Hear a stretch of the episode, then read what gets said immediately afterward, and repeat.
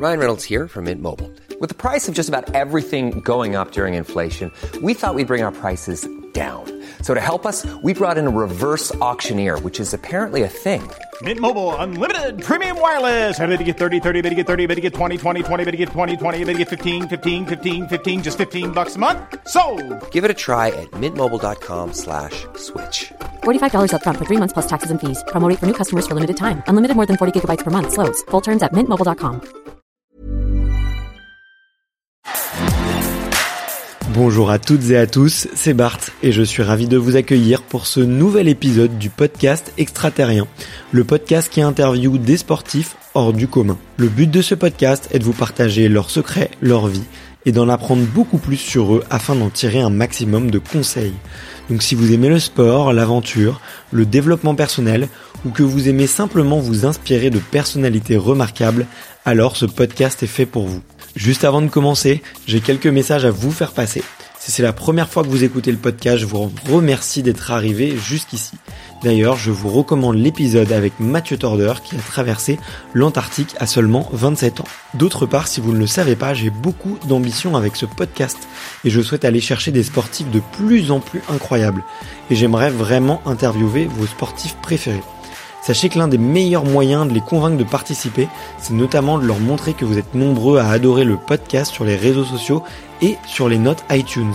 Donc si ce n'est pas encore fait, allez mettre une note sur Apple Podcast ou iTunes, c'est vraiment ce qui m'aide le plus à inciter des sportifs à venir témoigner. Si vous écoutez plutôt sur Spotify, vous pouvez très facilement le partager en story sur Instagram, taguez-moi et je vous repartagerai. J'en profite donc pour vous rappeler le nom du compte Instagram, c'est extraterrien.podcast. Suivez-le et vous y retrouverez les coulisses du podcast.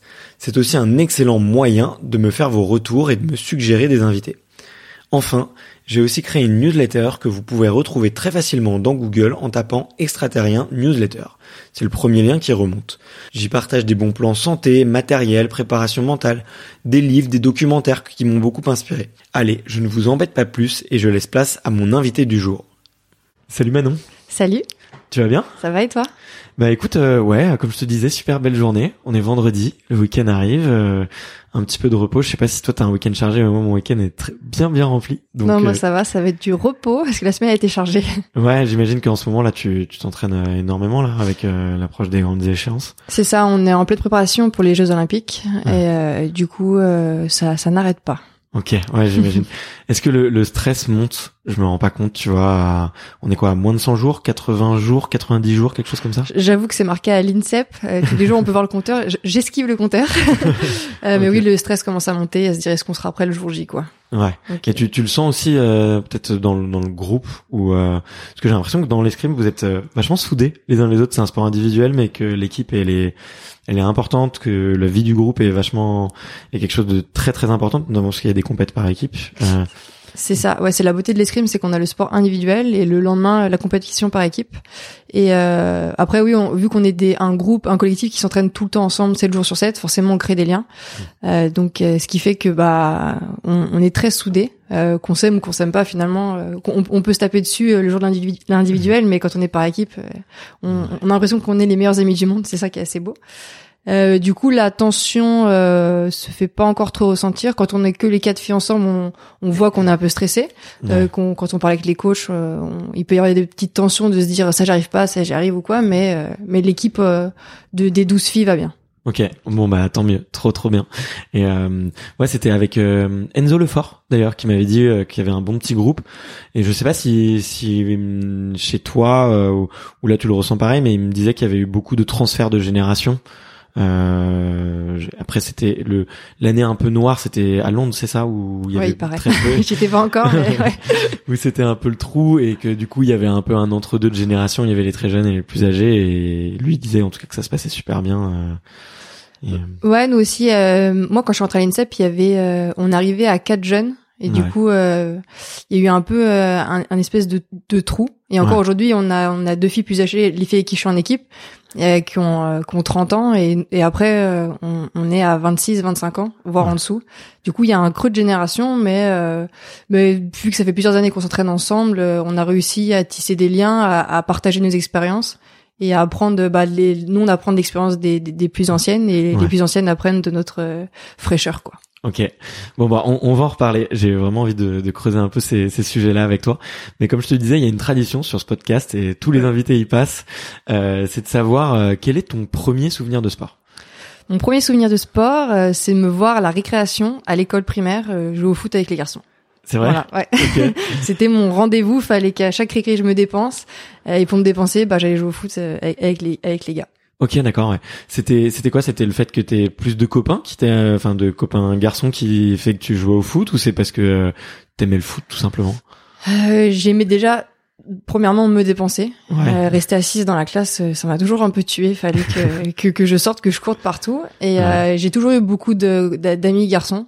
Tu me dis hein, si tu veux qu'on se lève pendant l'interview. non là ça va. Euh, non, j'ai eu des, j'ai toujours eu des, enfin surtout en primaire, j'étais vraiment copain garçon et fille. J'avais, j'ai toujours eu les deux. J'ai toujours eu, toujours eu besoin euh, d'a- d'avoir euh, des, des amis mixtes. Ok, d'accord, ouais, ok. Et euh, du coup, ouais, pour- pourquoi le football C'est peut-être c'était le sport euh, le plus pratiqué euh, dans la cour de récré, ouais. Ouais, bah, comme partout, même encore euh, quand, quand on va dans n'importe quel, quel sport là aujourd'hui, euh, quand on quand on voit les personnes s'échauffer en général, euh, Ouais. dès qu'on dit foot, et bah tout le monde est heureux. À l'école primaire, c'était pareil, c'était c'était le foot. Je j'aimais bien. Mon père était footeux à la base, Ok. donc forcément, euh, j'avais deux trois, j'avais pas des notions parce que j'étais vraiment très mauvaise. Euh, mais euh, mais ouais, le foot, pour- comme pour tout le monde, c'est c'est un peu la base quoi. Ouais, ok, d'accord. Et t'as essayé d'en faire en club Je sais pas, t'avais essayé de Mon prolonger. père a pas voulu. C'est vrai J'ai voulu essayer. Mon Pour un père, papa footeux Bah ouais, il a dit non, je, je connais le monde et je préfère que tu essayes autre chose. C'est vrai Et puis je crois, je crois que j'avais les pieds carrés. C'est ce qu'il m'a dit plus tard.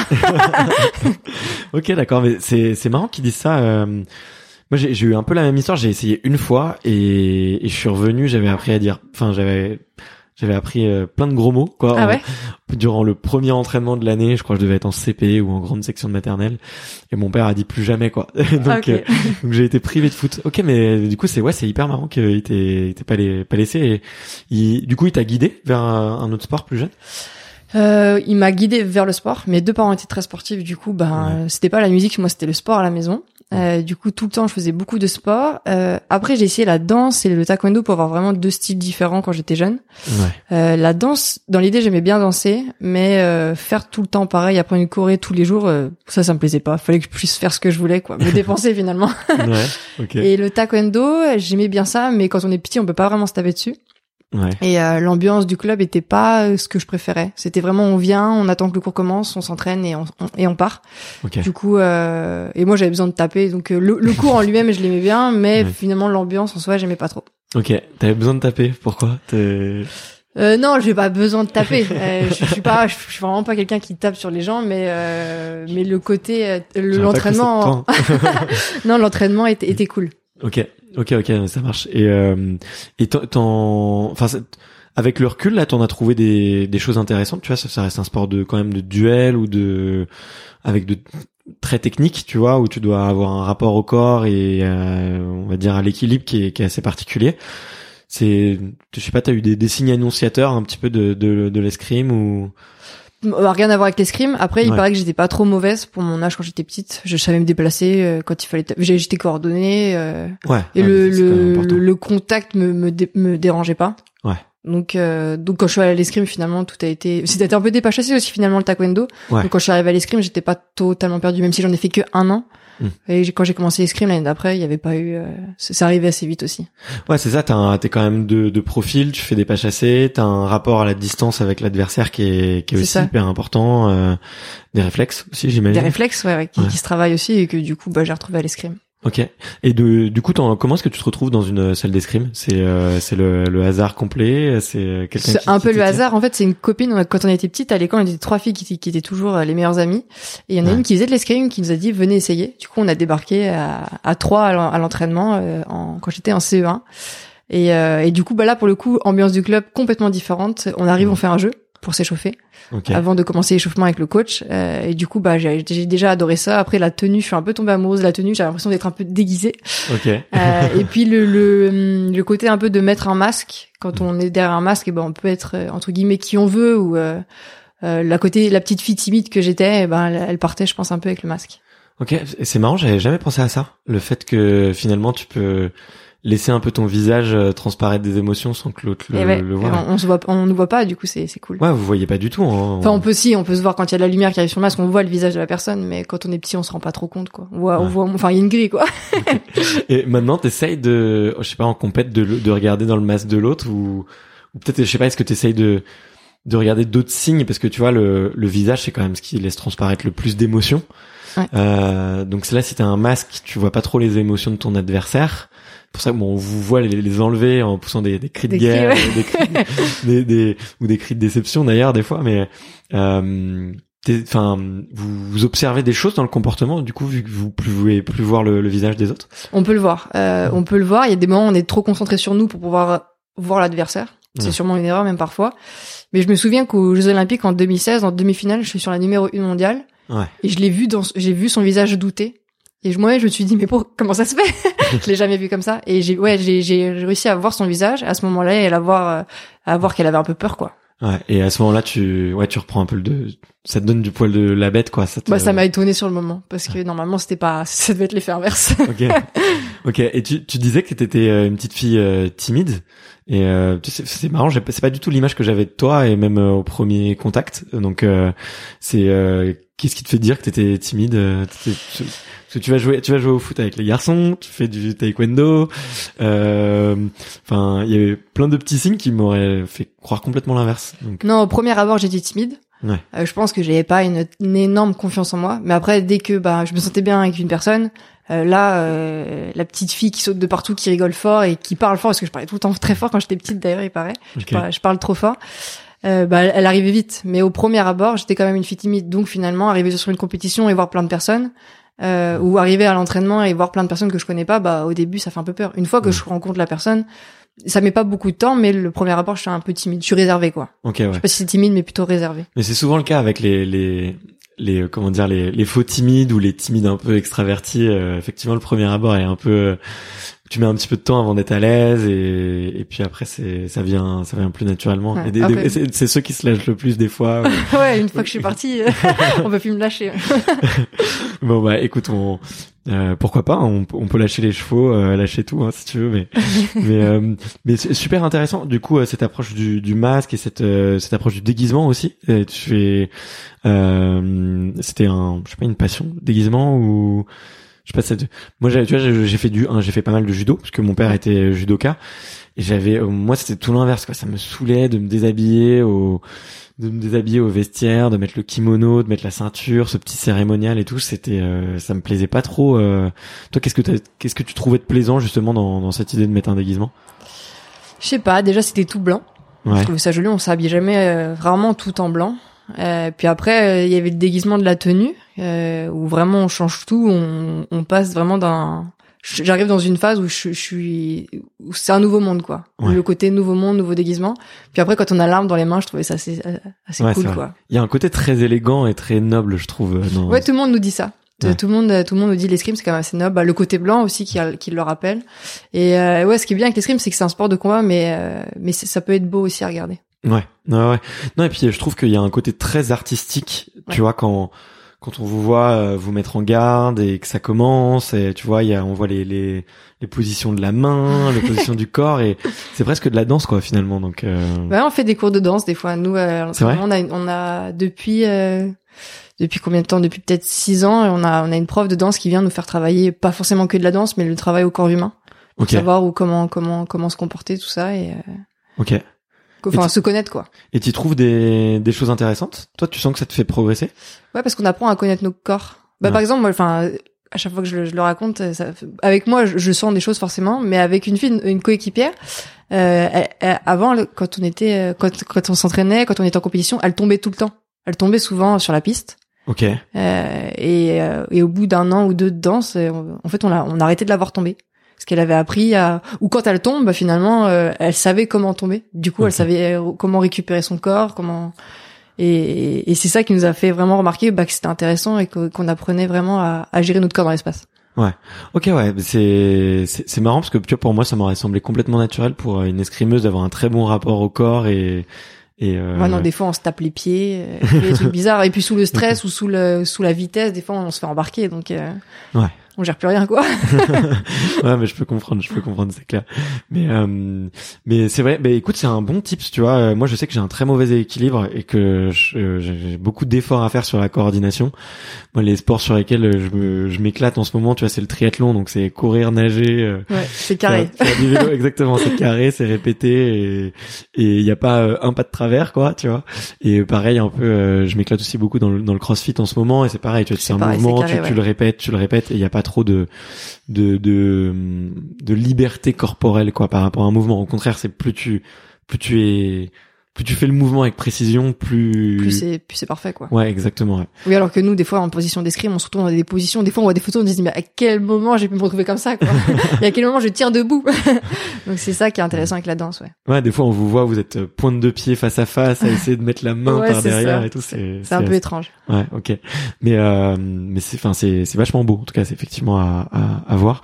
Et euh, moi, il y avait il y avait une des, des questions que je me je me posais parce que du coup tu fais tu fais du sabre. Alors j'aimerais bien euh, parce que je sais que j'ai beaucoup d'auditeurs qui sont forcément euh, des, des des amoureux du sport mais qui connaissent pas tous les sports euh, sur les, le bout des doigts. Donc j'aimerais bien euh, peut-être te l'entendre dire. Mais moi, c'est la question que j'avais, c'était euh, euh, à quel âge on vous fait un petit peu choisir dans le parcours euh, entre justement l'épée, le sabre et le fleuret euh, Et comment est-ce que ça se fait? Comment est-ce que tu trouves ton arme? Est-ce que c'est est-ce que ça vient de, de toi? Est-ce que ça vient d'un entraîneur qui te dit ah tiens t'as plutôt celle- cette appétence là Comment comment ça se passe un petit peu tout ça? Et est-ce que tu peux aider- refaire le petit distinguo entre les, do- les trois pour les auditeurs qui, qui Euh, connaissent pas? Déjà, je pense qu'il y a un peu de tout. Il y a, euh, déjà, il y a des clubs où on a- les gros clubs peuvent présenter plusieurs armes. Donc Ouais. ça, c'est l'idéal. Donc on commence, souvent, on commence avec le fleuret. Parce que c'était l'arme déjà euh, de, de base à l'époque où on, qu'on apprenait pour faire de- du duel. Mhm. Après l'arme de duel, après c'était normalement l'épée et nous les- le, le sabre c'est c'est l'arme des chevaliers. Ouais, Euh, des, des, des, des cavaliers, des, ouais, des cavaliers, des cavaliers. des cavaliers. Ok. Euh, donc dans les gros clubs, on commence par le fleuret en fonction de comment on sent, si euh, si on, on arrive à bien gérer la pointe, si on arrive à, à bien se déplacer. Euh, ce, soit la- la- la- l'athlète euh, se sent mieux et, et se dit j'en ai marre de toucher qu'avec la pointe, du coup on lui fait essayer de ça et puis là d'un coup il se dit ah, je me sens plus libre. Soit il aime vraiment cette patience, ce, ce, ce, ce- piège et cette précision et du coup soit on le laisse au fleuret, soit on l'emmène à l'épée pour euh, en fonction de ce qu'il préfère quoi. Ok. Euh, mais moi, pour le coup, euh, j'ai commencé à- au sabre et je suis restée au sabre parce que mon club proposait que le sabre. Je crois que j'ai eu de la chance parce que je me serais pas vue euh, faire autre chose. Je pense Ah que ouais j'aurais pu arrêter l'escrime si j'avais fait du fleuret ou de l'épée parce que euh, dans dans ma façon d'être, euh, c'est déjà je suis pas, je suis pas assez patiente, je pense pour avoir euh, pour le fleuret ou l'épée, qui est une arme plus patiente, plus euh, plus technique pour la touche. Vu que c'est plus difficile de toucher qu'avec la pointe, forcément, on met plus de temps à à, à aller au contact. C'est plus des pièges pour se dire ah j'essaye de le mettre en échec et de toucher alors que nous bah vu que c'est plus facile de toucher vu que c'est avec tout tranchant et c'est au-dessus de la ceinture bah, on se rentre dans la tête dans la on se rentre dedans Ouais, et on plus- crie quoi C'est- plus physique, hein. C'est il y a c'est plus euh, différent disons Ouais. que le sabre en termes de physique ce serait plus un 100 mètres euh, le fleuret ce serait plus euh, un 400 mètres et l'épée un, un 800 000 mètres quoi D'accord. Ouais. je, ouais. je crois que c'est à peu près ça. J'espère qu'ils vont pas m'engueuler, que j'ai pas dit de conneries, mais bah nous on fait c'est du sprint quoi. On doit aller lentement, c'est un peu la base, mais une fois que ça part, bah il faut être réactif, faut être, faut être capable de changer de direction très rapidement. Ouais, c'est de l'explosivité. C'est exactement le sable, c'est l'explo. Ok. ouais. Voilà. Mais ouais, moi je trouve ça hyper, euh, c'est hyper impressionnant parce qu'on voit des fois, c'est vous êtes posé, c'est très calme, on voit que ça se jauge et puis d'un seul coup, coup, clac clac part, ouais. et, et ça joue euh, à Ouais, rien c'est ça que j'aime. Moi c'est c'est l'explosivité que j'aime. C'est aussi une de mes qualités physiques, donc forcément euh, c'est pour ça que je m'y retrouve aussi au sabre. Ouais. Euh, mais euh, moi j'aimerais bien que ça aille tout le temps super vite quoi. Et quand on me dit ralentis, va doucement, je me dis ah. ok, je, je vois le genre.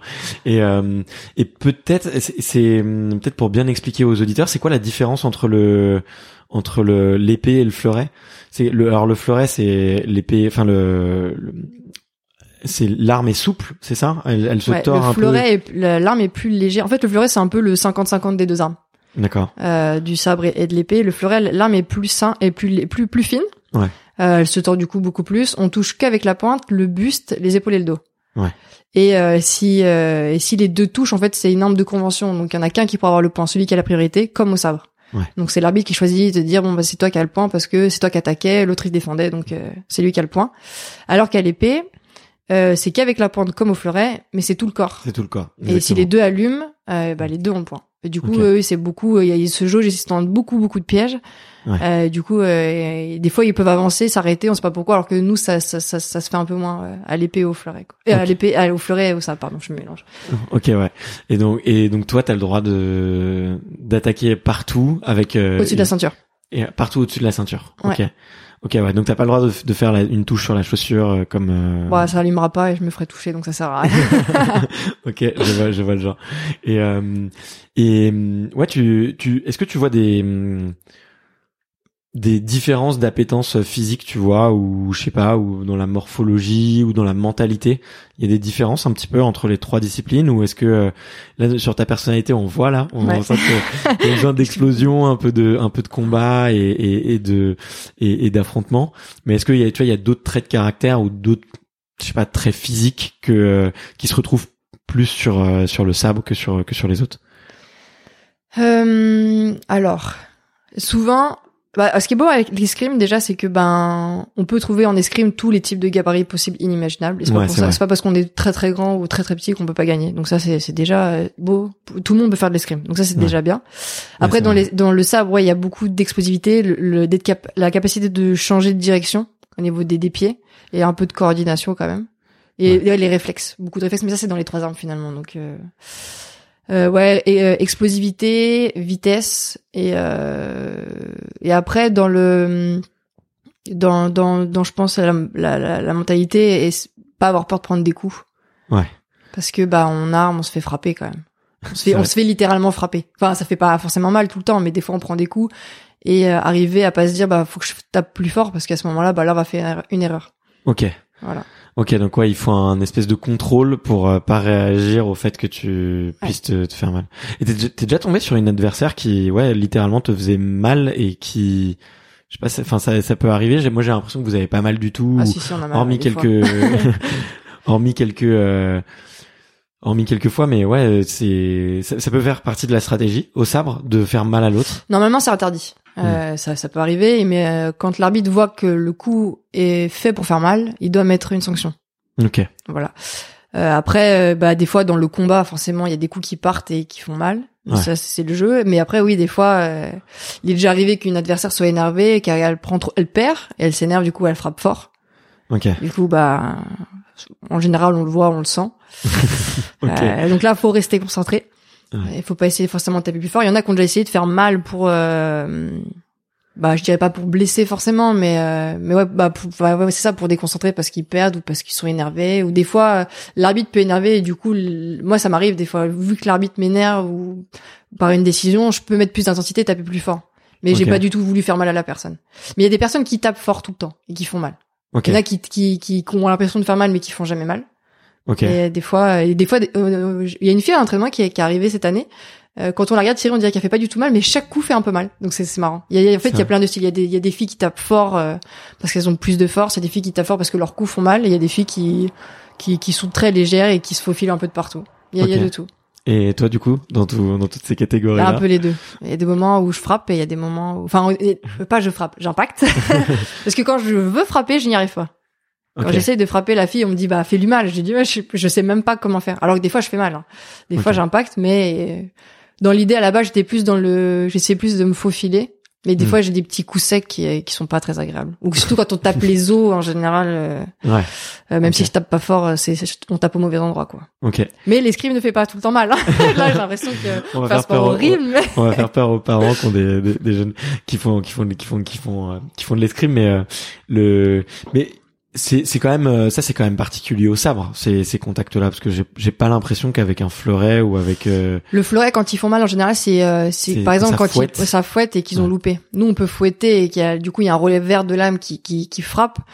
Euh, mais c'est bon, bah, c'est pas de chance, on tape le dos, on frappe le dos. Mais le, le fleuret, je pense, c'est plus quand il loupe et du coup, bah, c'est la c'est au lieu que ce soit la pointe qui touche, et bah, c'est la lame qui, qui frappe le camp. Ouais. Voilà. Et l'épée, ils font mal, ils font, enfin, c'est marrant parce qu'on on peut comparer nos bleus entre l'épée souvent et le, vrai et le, et le sabre. Nous, nos, nos, nos traces, eh bah, c'est, c'est des traits. ouais Et Ouais, alors ouais. que le bal l'épée, vu qu'ils touchent avec la pointe et que leur lame est très rigide et qui rentre souvent assez fort, et ben ils ont des bleus ronds. Donc c'est marrant de, de pouvoir. euh, De, on- quand on est petit, on compare un peu. Ok ouais. Et euh, ok ouais non mais je je je, je vois ça ouais. Mais c'est c'est c'est hyper marrant et et il y a différents styles de de jeux dans le sabre. Tu vois j'avais eu euh, j'avais rencontré euh, Hélène Engom qui m'avait expliqué un peu les les différents pays, qu'il y avait différentes écoles et que euh, et que jouer contre une allemande ou une italienne euh, ou une asiatique ça allait avoir complètement des jeux des jeux différents. Ouais, ouais. C'est ça c'est exactement la même chose dans le dans le sabre. C'est exactement pareil. On a le, le côté asiatique qui est très endurant, très, euh, je vais dire rebondi. En fait, ils sautillent beaucoup, sautillent beaucoup. Ils sont très très laxes ou très rapides en fonction Ouais. des différents péri- pays. Euh, après, on a le côté euh, euh, Europe de l'Est. Euh, c'est technique au possible. Ils sont très très très techniques. L'Ukraine, la, la Hongrie, la Russie. Eux, c'est Ouais. vraiment les, les, les plus techniques. Et après, quand on part du côté Amérique, euh, eux, en fait, l'escrime est arrivé un peu plus tard. Du coup, Mm. ils ont, bah, comme des Américains. Du coup, ils ont fait un peu pareil dans tout le continent. Comment gagner le plus vite possible, quoi? Comment rattraper le retard euh, Comment on fait pour gagner? Et du coup, euh, c'est beaucoup moins carré. C'est pas forcément le plus physique, mais c'est efficace, quoi. Et c'est chiant. C'est un peu du, c'est un peu du brouillon. euh, hop, euh, comment on gagne et ouais, C'est comme ça. Donc, euh, Et chez euh, et du coup dans la team France, c'est quoi un peu c'est quoi l'école du coup euh, du sabre? C'est très technique quand même. C'est quand même très technique. Euh, on n'est pas les plus techniques parce que par rapport à l'Italie ou le- l'Europe de l'Est, on est moins technique. Euh, moi, je trouve qui est beau avec la France, c'est qu'on est euh, assez complet. Mm. Euh, on a du physique, on a de la technique et on a la, la stratégie.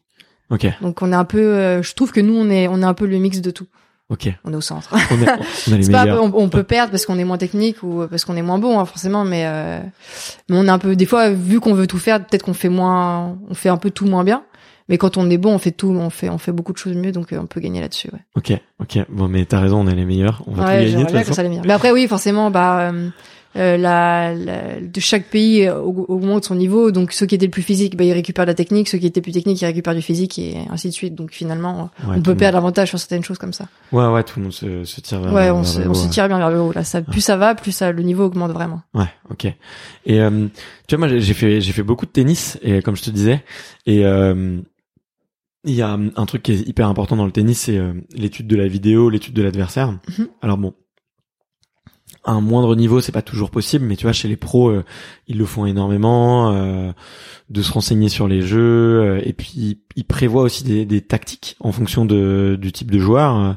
Je sais pas, il y a des des, des, des joueurs qui sont connus pour être des grands statisticiens, euh, non des oui peut-être je sais je sais plus le mot mais des grands stratèges pardon des Ouais. grands stratèges et euh, et pour changer complètement leur niveau leur leur, leur style de jeu en fonction de quelqu'un est-ce que c'est quelque chose tu vois que vous faites aussi euh, de votre côté? Est-ce que toi tu vas vous faites un peu de vidéo? Est-ce que tu vas adapter ton style peut-être à, à certaines nations?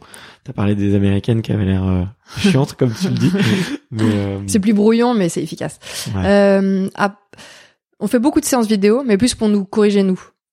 Donc euh, c'est plus de la correction. Bah voilà sur ce type de jeu, euh, t'aurais pas dû faire ça, t'aurais plus dû faire ce, ce type de défense par exemple. Ou là c'était trop grand. euh, Enfin c'est plus de la correction technique. Ouais. On en a encore fait ce matin.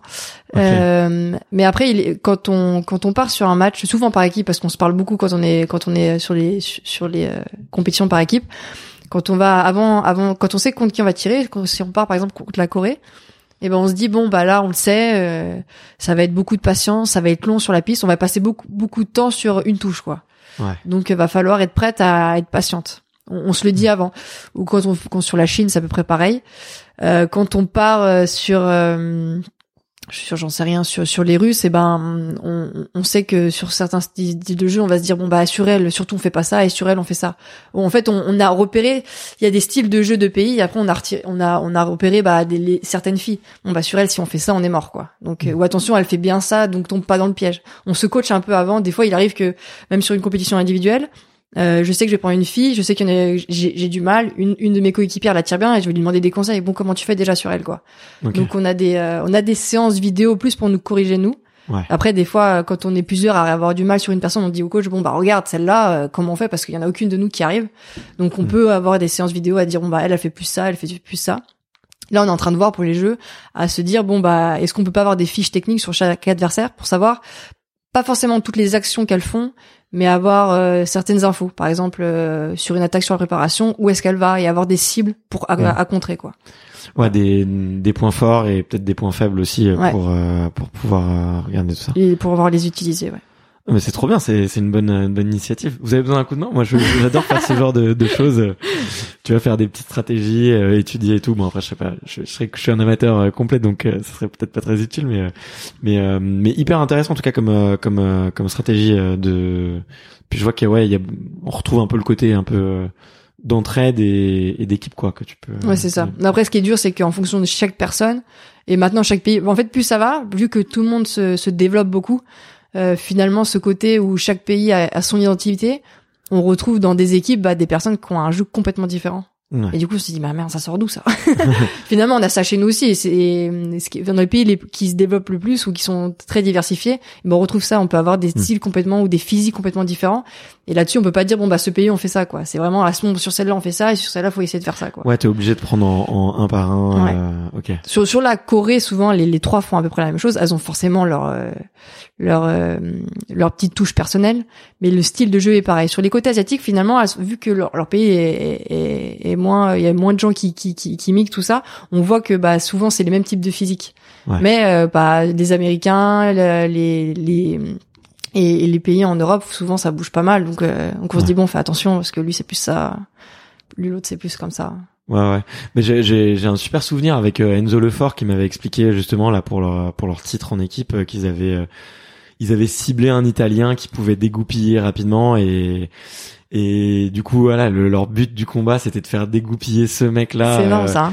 et euh, et le mec explose quoi complètement quand on regarde la vidéo euh, il est super en confiance au début et puis petit à petit il, Enfin, il en peut plus quoi. ouais il sort complètement On est contre lui quoi. mais, euh, mais, mais du coup, c'est hyper stratégique, c'est hyper intéressant, je trouve, euh, de d'avoir euh, vraiment cette approche. euh, parce qu'en plus, euh, vous, c'est c'est particulier parce que face à une équipe, vous allez tirer à peu près contre tout le monde. Enfin non, vous savez contre ça, qui on vous... tire contre les trois. Les Ouais. trois tirent contre les trois. Ouais, les- donc les trois tirent contre les trois et après c'est on compte les points, c'est ça Ouais, c'est un match en 45. Et c'est des relais de 5 touches. Ouais. Ah oui, voilà, c'est ça, c'est des relais de 5 touches. Et t'arrives forcément au bout à la fin. Ouais, au sable, oui. Parce qu'il n'y a pas de temps comme au fleuret à l'épée. Vu que c'est un Ouais. sport qui est très rapide, et ben, on va jusqu'aux 45 touches. Tous les relais se finissent à 5, alors qu'au fleuret à l'épée, s'ils leur, euh, s'ils mettent plus, plus de 3 minutes à faire le, le match, euh, Ouais. bah, au bout de 3 minutes, le temps s'arrête, et même s'il y a un partout, bah, on doit arrêter là. Et par contre, au vu que sont au deuxième relais, si le, les deux personnes d'après vont vite, et ben, ils peuvent aller jusqu'à 10, euh, ils sont pas obligés de mettre que 5 touches maximum. Ils peuvent aller jusqu'à 10. Ah, c'est le dernier relais qui complète, c'est ça? Ouais, c'est le relais d'après qui complète. Et au fur et à mesure, on va jusqu'à 45. D'accord, ok. Mais alors, du coup, si tu fais, attends, j'ai un petit, un petit trou de mathématiques. Tu fais 5 points. Il y a, vous êtes trois par équipe, donc il y a six, six affrontements différents. Comment ça peut arriver non, à il y en a 45? 9. Bah, les trois rencontrent les trois. Les trois rencontrent les trois, mais t'as pas un moins un dans la formule mathématique? Je sais plus. J'ai un petit trou de mémoire. Non, mais du, du coup, il y a neuf. Euh, Il y a 9 relais. Il y a neuf relais. Et du coup, t'arrives forcément à 45 à Ouais. la fin. Ok. Même si t'as 5... Mais du coup, alors, si t'as 5-2, 5-2... Si tu fais 5-2 dans un sens, 5-2 dans l'autre... Ah non, non, c'est pas comme ça. Par exemple, si je mène 5-2, Ouais. et que Cécilia, elle prend le relais à 5-2, elle peut, euh, l'autre, elle peut aller à 10, et Cécilia peut rester à 5. Voilà, voilà, ok, c'est ça. ça. On va à chaque fois jusqu'à 10, à 15, à 20, à 25, jusqu'à 45. Ouais, donc c'est hyper, euh, hyper Ouais, et c'est ça qui est beau. C'est que, Mm. bah, il peut y avoir euh, 40, 35, on se dit, bon, elle a plus que 5 touches à mettre, mais finalement, si l'autre met les 10 touches et que, et la, et que la française en met que 4, et bah, c'est perdu, quoi. Ouais. Et du coup, on arrive à des moments des 44 partout, euh, avec des remontées de dingue. D'ailleurs, pour ça, on a le pro Erwan Lepéchou qui est dans l'équipe d'Enzo. Ouais. Lui, c'était l'homme qui faisait, qui, c'est l'homme qui fait les remontées. Mm. Et euh, on a des, des, fois des matchs euh, spectaculaires. C'est ça qui est beau avec euh, les, les matchs par équipe. Ouais, ouais, bah c'est, c'est, moi c'est ce qui me plaît beaucoup, quoi. J'adore euh, regarder quand, quand ça passe à la télé, parce que tu sens qu'il y a. il Faut arriver un peu à la fin, à la moitié fin, comme ça on voit la Mm. tension. Parce que le début c'est un peu étrange, mais on se dit bon bah c'est bon, il y a 5-0, c'est fini. En fait pas du tout. Non, mais en plus, euh, ouais, non, mais c'est, c'est là que aussi euh, toute l'ambiance de l'équipe se met un peu, tu vois. euh, Il y a des équipes qui se révèlent quand elles commencent à perdre, d'autres, euh, d'autres qui s'écrasent complètement, et c'est. on voit un peu de tout. Ouais, donc euh, trop cool. Euh, je voulais repartir un petit peu en, en arrière, tu vois, sur sur ta carrière, parce que euh, comme je te comme je te le disais, euh, j'ai eu l'impression que tu as été repéré hyper jeune, que tu as eu une une ascension, on va dire très rapide, tu vois, pour euh, pour euh, alors je je sais pas si si ça se fait naturellement dans dans l'escrime de manière générale, mais mais j'ai eu l'impression que des voilà, t'as eu plein de titres juniors assez tôt. Euh, t'es arrivé à l'INSEP à, à 17 ans. Euh, comment comment est-ce qu'on se sent quand on arrive à l'INSEP à 17 ans? Enfin moi j'étais complètement immature à 17 ans quoi. J'aurais- jamais euh, je pense euh, enfin je tout le monde serait me serait moqué de moi quoi. Je savais même pas plier mon faire mon lit. Enfin si j'abuse un peu mais On a des femmes de ménage à l'INSEP. euh, OK, vous êtes vraiment vous êtes vraiment gâtés quoi. Euh, en fait, avant d'arriver à l'INSEP, euh, déjà, je suis partie de chez mes parents à l'âge de 15 ans pour la seconde, et je suis partie en pôle esport à Orléans. Moi, je Ouais, viens de. Lyon. Donc ça Ouais. structure déjà. Ouais. Déjà une structure, euh, une structure où on est au lycée, des horaires un peu aménagés, et on dort à l'internat, OK. euh, avec des horaires vraiment très carrés. On peut pas rentrer à l'internat dans la journée. On sait vraiment une fois qu'on est sorti. Le matin, on doit être sorti à 8 heures, et le, le soir, on doit être de retour à 18 heures. Donc euh, tout est bien carré. Euh, du coup, ouais, le plus dur, c'était plus de rentrer à Orléans, parce que bah là, du coup, j'avais 15 ans, euh, partir loin de chez mes parents, je suis unique, donc c'était pas évident pour mes Mm. parents non plus de laisser partir leur petite fille. Euh, ouais, faire 4 heures de train euh, tous les dimanches et vendredis, c'était pas évident. Euh, mais du coup, pendant deux ans, euh, bah en fait, je suis partie là-bas. J'ai fait un petit test avec mes parents. euh, Est-ce que tu es prête Est-ce que tu es sûre Est-ce que tu sais pourquoi tu vas là-bas? Quels sont les pour et les contre? Et ils essayaient de me donner tous les comptes possibles pour être sûr que bah, j'étais vraiment motivée et que je voulais vraiment partir là-bas Ils t'ont- dit quoi d'ailleurs comme compte pour essayer de te retenir? Bah, 4 heures de train, c'est long, t'as pas, ça, ça va te fatiguer. Ouais, je m'en fiche. Euh, tu vas être loin de tes parents, peut-être que tu vas pas aller voir tout le week-end. Ouais, c'est pas grave, je serais, je serais peut-être triste des fois, mais ça ira. Euh, je, je, moi, je sais plus ce qu'ils, eux, ils sauraient me dire, je sais plus, on en a déjà reparlé, mais je sais plus exactement ce qu'ils m'ont dit, mais, euh, mais ouais, d'être loin de ma famille, parce que je suis, je suis très famille. Donc forcément, être loin de mes parents, ça va être dur. Euh, peut-être que ça allait mal se passer, peut-être que j'allais perdre, peut-être que les Ouais. cours allaient pas être euh, au top. Donc euh, ouais non Orléans c'était plus euh, un premier test de savoir est-ce que bah est-ce que déjà j'ai le niveau pour être en pour être forte euh, parce que je suis rentrée en, en seconde mais c'était l'âge finalement pour rentrer à Orléans euh, est-ce que j'arrive à lier les deux le sport et les études? Parce que ça c'était forcément très important pour mes parents ça est toujours d'ailleurs même si maintenant le sport a pris un peu plus de place. Mais à l'époque c'était d'abord les études et après le sport. Et après oui arriver à, à vivre et à voir si j'étais épanouie dans dans, dans l'escrime quoi. Ouais. donc voilà pendant deux ans c'était plutôt ça. Euh, forcément ça m'a plu. Euh, bon, quand je rentrais le week-end, c'était plus euh, les moments où bah je me fais un peu engueuler par mes parents pour me dire pour pour les moments d'éducation quoi. On est content de me voir, mais euh, sous, tous les vendredis soirs c'était euh, euh, ça ça va pas ça va pas ça ça va pas. Le samedi ça se passe bien, le Les dimanche notes, on est un peu à cran parce que je repars quoi. Ouais. Donc c'était un peu étrange. Et du coup quand on m'a proposé d'aller à l'INSEP, du coup j'étais euh, cadette. Ouais. Euh, en fait, à l'époque, euh, le groupe de seniors chez les filles euh, avait euh, avait beaucoup de blessés, avait euh, il était pas complet. Euh, les niveaux, euh, le- le- les résultats étaient pas exceptionnels. En deux minutes, les filles euh, euh, avaient un très très bon niveau. Euh, mais cette génération-là, on avait beaucoup qui avaient commencé, qui, avaient- qui, qui, qui commençaient à, à, à partir ou à arrêter leur carrière. Et du coup, il y a eu un espèce de creux où il y avait des filles qui étaient bonnes mais qui perçaient pas forcément et d'autres qui étaient un peu en train de se dire est-ce que je vais pas arrêter? Du coup, il y avait un espèce de- d'entre-deux euh, et ça manquait un peu de résultats. Et du coup, l'année où je suis rentrée, en fait, on est quatre à être rentrés.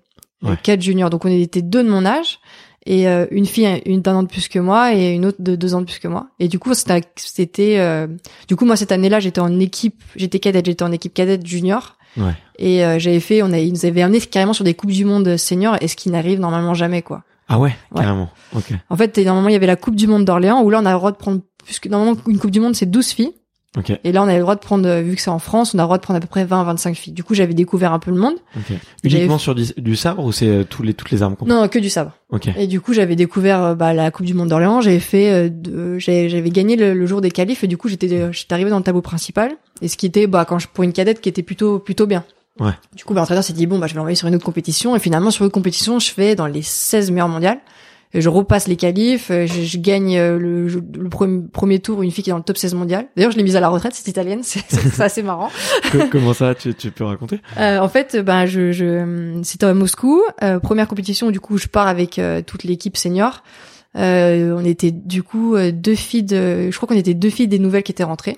Ok. Euh, on n'était pas encore rentrées, c'était l'année avant que à l'INSEP. Du coup, on était deux deux cadettes parce que la, la fille avec moi était d'un bon niveau. On part. Euh, Moscou, euh, décalage horaire, on, limite on, a, on se lève à 4 heures du matin pour faire une compétition avec le décalage horaire, c'était Ouais, très ouais. étrange. Et euh, arrivé à la compétition, premier jour des qualifs, euh, tout se passe bien, euh, je, je passe. Euh, du coup, bah super quoi. Parce qu'à l'époque, quand on est jeune, enfin même encore aujourd'hui, le jour le premier jour des qualifs, c'est Mm. Ouais, un peu c'est l'enfer quoi. Tu fais une compétition internationale, t'as voilà, 16 c'est incroyable. Ouais. Voilà, donc c'était un peu euh, un peu impressionnant. Et euh, le lendemain, je vu bah finalement j'avais gagné, j'étais passé, mais j'avais pas fait des très bons résultats en poule. Et bah du coup, je suis un peu au bas du classement et je prends du coup la une des meilleures mondiales, qui est dans le top Mm. 16. et qui est italienne et qui allait bientôt arrêter sa carrière et finalement je la prends et je la bats. Et Ok. elle est plus revenue sur les compétitions après, donc j'ai été son dernier match de international. Wow, Donc c'est assez marrant. Quand on me, enfin sur le moment j'ai pas vraiment fait attention, mais donc c'était assez marrant. Et après j'ai pris une française qui avait battu une autre française et je l'ai battue. Parce que Mm. moi finalement j'avais pas la pression et au final je me retrouve encore sur une fille du coup du top 16 et là cette fois je perds et j'avais fait un des meilleurs résultats de la journée quoi. Du Ouais. coup euh, il voulait me renvoyer sur une autre compétition à la fin d'année. Euh, mon père avait dit non. Du coup, mon entraîneur disait mais c'est pas possible, on peut pas refuser une sélection. Mon père avait dit bah il y a le bac de français. c'est une petite, elle a déjà fait la saison cadette, elle a déjà fait la saison junior Ouais. elle est fatiguée donc euh, déjà à l'époque de faire cadet junior c'était assez impressionnant donc euh, aller aussi en senior c'était un peu de trop Ok. et du coup au final à la fin de l'année j'étais en j'étais remplaçante pour euh, pour les championnats première remplaçante pour être pour être en championnat d'Europe et du monde. Pour pour, pour te dire à quel point à l'époque euh, ça ça manquait un- il manquait des filles quoi. Il manquait euh, c'est pas forcément du niveau mais euh, je crois que quand on est arrivé il y avait que six filles à l'INSEP. Mm. parce qu'il y avait des blessés parce qu'il y avait des filles qui partaient. Enfin c'était c'était un peu euh, c'était il y avait un petit creux. Du coup, on est rentré à 4 et ce qui fait que bah j'ai pas été trop euh, pas eu trop peur quoi. C'était c'était c'était- j'étais heureuse d'arriver dans dans le nouveau. En fait, quand on a quand on arrive au pôle euh, jeune à Orléans, le but c'est d'arriver à l'INSEP quoi. Ouais. C'est c'est c'est c'est l'étape quoi. C'est de se dire bah je veux faire mon sport, euh, je veux devenir euh, professionnel, je veux je veux devenir forte donc je veux aller à l'INSEP. Donc finalement, c'était bon bah la première étape c'est c'est fait. Maintenant, il faut devenir vraiment forte. Et, et c'est un peu, euh, c'est un peu la guéguerre, non, pour passer ou parce que tu, t'es mine de rien, t'es un peu en compétition quand même avec les, les filles du, du pôle. Il y a, il y a une bonne ambiance quand même malgré, tu vois, malgré cette compétition-là. Bah, Puis vu qu'on est jeune, on fait pas classe. vraiment peur. Ouais. qu'on est jeune, ils se disent bon bah ça- en fait ça ça arrive en fait pendant des années, il y a on voit souvent des jeunes arriver, essayer, des fois ça repart, des fois ça reste mais Ouais. euh, c'est pas c'est pas parce qu'il y a des jeunes qui arrivent et qui testent des coupes du monde qu'elles vont forcément être fortes quoi. Donc euh, donc moi on se dit bon bah elle arrive, elle est, elle est mignonne mais euh, il y en a beaucoup des jeunes qui sont fortes en jeunes et qui gagnent pas quoi. Mais finalement euh, sur l'année, j'ai fait mon chemin, au final sur les sur l'année qui est arrivée, j'étais junior première année et avec les quatre filles avec qui j'étais rentrée, on était toutes les quatre juniors et je suis la seule à, ré- à avoir réussi à me qualifier en junior pour les championnats. Euh, du coup, quand j'étais jeune, j'ai fait beaucoup de résultats, mais par équipe. J'ai Mm. j'ai eu du mal à percer euh, en individuel. J'étais toujours favorite. Je faisais toujours partie des, des souvent des meilleures françaises, et j'avais fait des résultats toute l'année, mais j'y arrivais pas à gagner. Donc euh, frustrant. Mm. Euh, et j'ai eu au final mes deux dernières années juniors, euh, j'ai été deux fois vice-championne du monde de, de suite, en perdant contre ma, une, une coéquipière, une Ouais. française qui était Ouais, plus jeune que moi pour le coup. Euh, du coup deux fois en finale et j'ai été championne d'Europe voilà en, en junior. Et du coup déjà ces années-là dès que j'étais je suis rentrée à l'INSEP je suis rentrée en équipe de France senior. Du coup je suis allée chercher une petite place et, euh, et depuis bah j'en suis pas ressortie. On a on a chopé plutôt pas mal de médailles. Ouais, ouais, bah carrément. Et mais euh, c'est marrant parce que quand tu quand tu racontes ça, on a l'impression que c'est c'est fluide, c'est normal. euh, non ouais c'était pas fluide Tu vois, alors que c'est un parcours, c'est un parcours, euh, tu vois, c'est un, c'est un petit peu, euh, c'est un petit peu hors norme. Tiens, bon, on fait une petite coupe du monde, euh, Ouais, tiens, j'arrive ouais. en finale. euh, mais, euh, mais non, et tu, tu, tu réalises tout ça, tu vois, à cet âge-là, où c'est, c'est quoi, c'est l'amour du jeu, puis, puis on réalise, enfin, tu réalises pas trop, tu vois. Parce que j'ai l'impression que tu vois, dans les athlètes de haut niveau, il y a un peu de deux types de personnalités. Il y a ceux qui comprennent tout de suite que c'est la compétition, que c'est important, et, et qui depuis longtemps on se rêve là.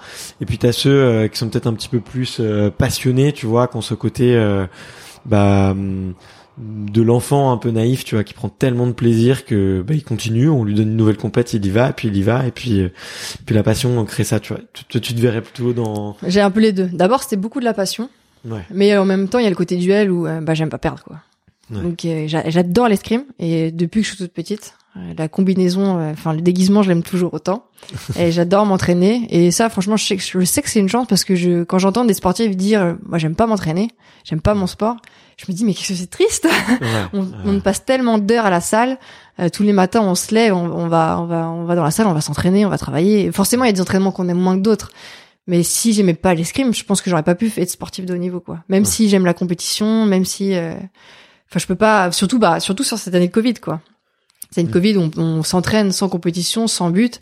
Euh, moi j'ai les jeux mais pendant un an euh, on sait pas si on peut on peut faire des compétitions bah c'est super dur. Et moi je sais qu'heureusement que je prends du plaisir à, à l'entraînement parce que c'est ma passion. Donc ouais j'ai ce côté là très naïf à me dire euh, ah super je vais faire des l'escrime ah super je vais chez les grands. Euh, c'est toujours bah, une mission de plus quoi. Ah génial je vais découvrir un nouveau truc et Ouais, t'es je vais pouvoir faire de l'escrime oh là là je vais voir des champions c'est génial. Mais euh, et à côté quand j'étais sur la piste bah même si c'était dur j'avais pas envie de perdre quoi. Ouais. donc euh, Donc ah ok, on, on m'a donné la mission, bah je vais, je vais, je vais, je vais kiffer mon moment, mais je vais aussi essayer de défoncer l'autre quoi. Mais non, mais c'est trop marrant parce que plus on parle, plus j'ai, plus je vois la, la, la battante, quoi. Le, mais donc euh, c'est trop, trop, trop sympa. Mais et tu vois la question un petit peu sous-jacente que j'avais derrière ça, c'était aussi, euh, est-ce que ça met pas un peu la pression, tu vois, euh, d'arriver hyper jeune sur la scène internationale, de, de tout de suite, tu vois. Euh, Bon, c'est trop bien parce qu'on on te donne ta chance. Et aujourd'hui tu vois t'es dans une équipe et tu fais partie des, des taulières et et, euh, et, et, et- et de je pense de celles qui insufflent à fond l'esprit de la gang tu vois. Et il en faut dans, dans une équipe des gens qui ont l'esprit de la gang. Mais euh, mais tu vois en tant que avec le recul tu vois est-ce que toi t'as eu un peu de de, pr- de- de pression ou de comment est-ce que tu le vivais à l'époque quoi? Bah c'est plus facile finalement, moi je trouve, parce Ouais. que bah quand euh, quand t'es jeune et que tu rates, on te dit ouais c'est pas grave, t'es jeune. Et c'est ce que je suis en train de perdre en fait. Là je suis en train de me dire ah, ça y est, je suis plus jeune, c'est fini quoi. ouais Et c'est ça qui me dit, ah, j'ai envie de- finalement, maintenant, j'ai envie de rester jeune pour me dire, ouais, mais si je rate, c'est pas grave, j'ai encore du temps. Mais non, finalement, le temps, c'est cool. Donc, il y a eu le Ah, c'est côté, hyper intéressant ce que tu dis j'ai jamais vu ça comme ça ouais, Ouais, De- non, j'ai toujours été la, la, la petite, la jeune qui vient, qui essaie. Donc, si je rate, on me dit, waouh, c'est trop fort, t'es trop forte. Ouais, j'ai tout gagné. Si je perds, ouais, t'inquiète, c'est pas grave, tu, tu dois apprendre. Euh, et comme Non, au non, jeu à. Rio, je suis arrivée, on m'a dit, ouais, euh, la pépite qui arrive, quatrième, on l'avait pas vu venir, euh, elle a 20 ans. euh. Hum. Et moi-même, je, je m'étais, enfin, c'est, je génère les gens quand je dis ça, mais moi-même, je m'étais pas vu venir. On m'avait toujours dit, tu peux être forte, t'es forte, il y a des trucs à faire. Et c'est pour ça que t'es en équipe depuis quelques années. Mais je m'étais jamais vu gagner des gros matchs. J'en avais fait quelques-uns dans l'année, mais de là à faire demi-finale Jeux Olympiques, Mm. je, je, je Ouais, je l'espérais au fond de moi euh, forcément, mais j'y Tu- croyais tu- pas tu forcément. perds, euh, tu perds à un point Ouais, à voilà. 14, Donc 15 pour un point après, j'étais sur la finale, quoi. Ouais. Mais euh, euh, mais du mais du coup ouais c'était ce côté-là. Il y a l'innocence. Euh, j'arrive bah super euh, c'est pas moi qu'on attend fait c'est mes coéquipières qu'on attend c'est elles qui doivent faire le taf. Donc forcément le côté individuel moi c'est que du kiff. Je suis stressée forcément. Euh, plus les années passent plus je sais que je fais des bons résultats plus je sais que je dois je dois je dois parfait donc je me- mon stress augmente petit à petit mais je suis encore jeune quand je suis par équipe c'est différent quand je suis par équipe euh, je me je me souviens la première année où j'étais en équipe du coup à, à- au championnat d'Europe moi, je suis pas d'Europe, je fais quart de finale alors que bah, je suis toute jeune. Tout le monde me dit ah c'est génial et moi je me dis ouais c'est génial, bah c'était cool, j'ai passé une bonne journée. Je suis arrivée quart de finale, je pensais pas pouvoir faire ça mais c'est cool. Ouais. Et par équipe, on a fait deuxième. J'ai pas tiré de la journée et on m'a félicité à la fin de la journée parce qu'on m'a dit ouais t'as été super parce que dès tous les échauffements, tous les de, de chaque match, de chaque de toute la journée, t'as été à fond et t'as bousculé les autres filles. Je me suis dit bah c'est normal, je suis la petite et, et je- normalement je dois pas tirer mais si, si je me donne pas à fond pour les motiver pour ou pour pouvoir les dépasser bah je gagnerai jamais. Ouais. donc le j'avais pas la pression. Forcément quand je rentre sur la piste j'ai la pression de me dire faut pas que je rate parce que bah, je suis la petite et j'ai pas forcément le niveau. Donc je je dois je dois faire au moins aussi bien que les autres Hey, I'm Ryan Reynolds. Recently, I asked Mint Mobile's legal team if big wireless companies are allowed to raise prices due to inflation. They said yes. And then when I asked if raising prices technically violates those onerous two year contracts, they said, What the f are you talking about, you insane Hollywood ass? F- So to recap, we're cutting the price of Mint Unlimited from $30 a month to just $15 a month. Give it a try at mintmobile.com slash switch. $45 upfront for three months plus taxes and fees. Promo rate for new customers for limited time. Unlimited more than 40 gigabytes per month. Slows. Full terms at mintmobile.com. mais euh, mais finalement j'ai toujours voulu m'entraîner au moins aussi forte qu'elle aussi au- être aussi forte que les filles avec qui je m'entraîne et, et leur dire je suis là je suis jeune mais vous inquiétez pas bah je vais me donner à fond parce que je sais que je sais que bah c'est pas forcément moi que vous vous attendez mais mais je vais faire tout ce que je peux quoi. Vous inquiétez pas je vais être là. C'est un peu ça c'était euh, j'avais j'avais une pression mais j'étais j'avais juste envie de leur dire euh, je je vais me donner à fond pour vous quoi Ouais. et c'est ça le côté euh, d'innocence qui est top et qui, qui a pu euh, qui a pu nous faire à des moments gagner des médailles. Je sais qu'au championnat du monde, du coup, un mois après le, la, le- la fois on est vice championne d'Europe, la première année, on me fait finir alors que sur la Russie, en Russie, les filles elles sont, on perd sur elles au championnat d'Europe. Dans l'équipe, il y a deux monstres, celle contre qui j'ai perdu aux Europes, celle contre qui j'ai perdu au monde. On me dit vas-y fini. Moi je suis là ah mais je, je, je dois même pas tirer normalement. et au final on gagne parce que je suis sur un jour où je, je vole et et on, du coup, on arrive en demi, on fait finale ce jour-là, et c'était, euh, c'était absolument ma- magique. Mais c'était ce côté innocent qui était là, et, et je me suis dit, ah, faut que je me donne à fond parce que bah voilà, je suis avec les filles, faut, faut, faut que je casse la baraque, quoi. Et euh, finalement, des fois, j'ai envie de dire, mais retrouve ce côté innocent. Ouais. Et, euh, et ouais, j'ai ma- maintenant j'ai le stress de me dire, bah voilà, là, je vais arriver au jeu. Euh, j'ai j'ai plus les, les yeux émerveillés des Jeux Olympiques d'il y a cinq ans. J'ai envie de me dire, oublie pas que c'est un, c'est un rêve d'aller aux Jeux, parce que c'est ça aussi qui m'a fait euh, faire quatre, enfin faire quatrième, même si là ça a l'air un peu moche, mais qui m'a fait faire passer une journée absolument extraordinaire aux Jeux. Mais là j'ai plus ce stress de me dire, bah tout le monde me dit, ouais, bah c'est bon, là t'auras la médaille, t'auras la médaille. Ah, les gars, déjà moi je me fous un stress énorme parce que je sais que je peux l'avoir, donc euh, donc c'est pas sûr, c'est le sport quoi. Et, euh, et vous êtes beaucoup accompagné en tu vois en préparation mentale parce que ça a l'air euh, très naturel. Enfin tu l'as dit, t'aimes bien le, la gang, t'aimes bien le duel, euh, t'aimes bien te, te, surpasser pour euh, tes coéquipières et tout. Euh, vous vous êtes ouais vous êtes accompagné sur sur de la prépa et vous faites pas mal d'exercices j'imagine quand même sur.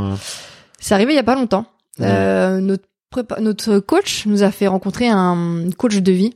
Euh, donc c'était pas vraiment préparateur mental, mais euh, moi il m'a beaucoup aidé à me sentir bien dans le groupe, à faire ma place, parce que justement la petite qui qui euh, qui rentre et qui prend la place de d'autres filles, euh, ou qui, qui, est, qui est avec des grandes, bah, là je dis ça c'est cool, j'ai envie, de me, j'ai envie de me donner, mais bon, toute l'année, il y a des moments où c'est pas facile, euh, on a envie de me dire, vas-y, c'est bon, t'es petite, reste à ta place, quoi. Ouais. En termes d'escrime, je parle, parce que bon, je j'ouvrais pas non plus trop, trop, trop ma bouche, hein.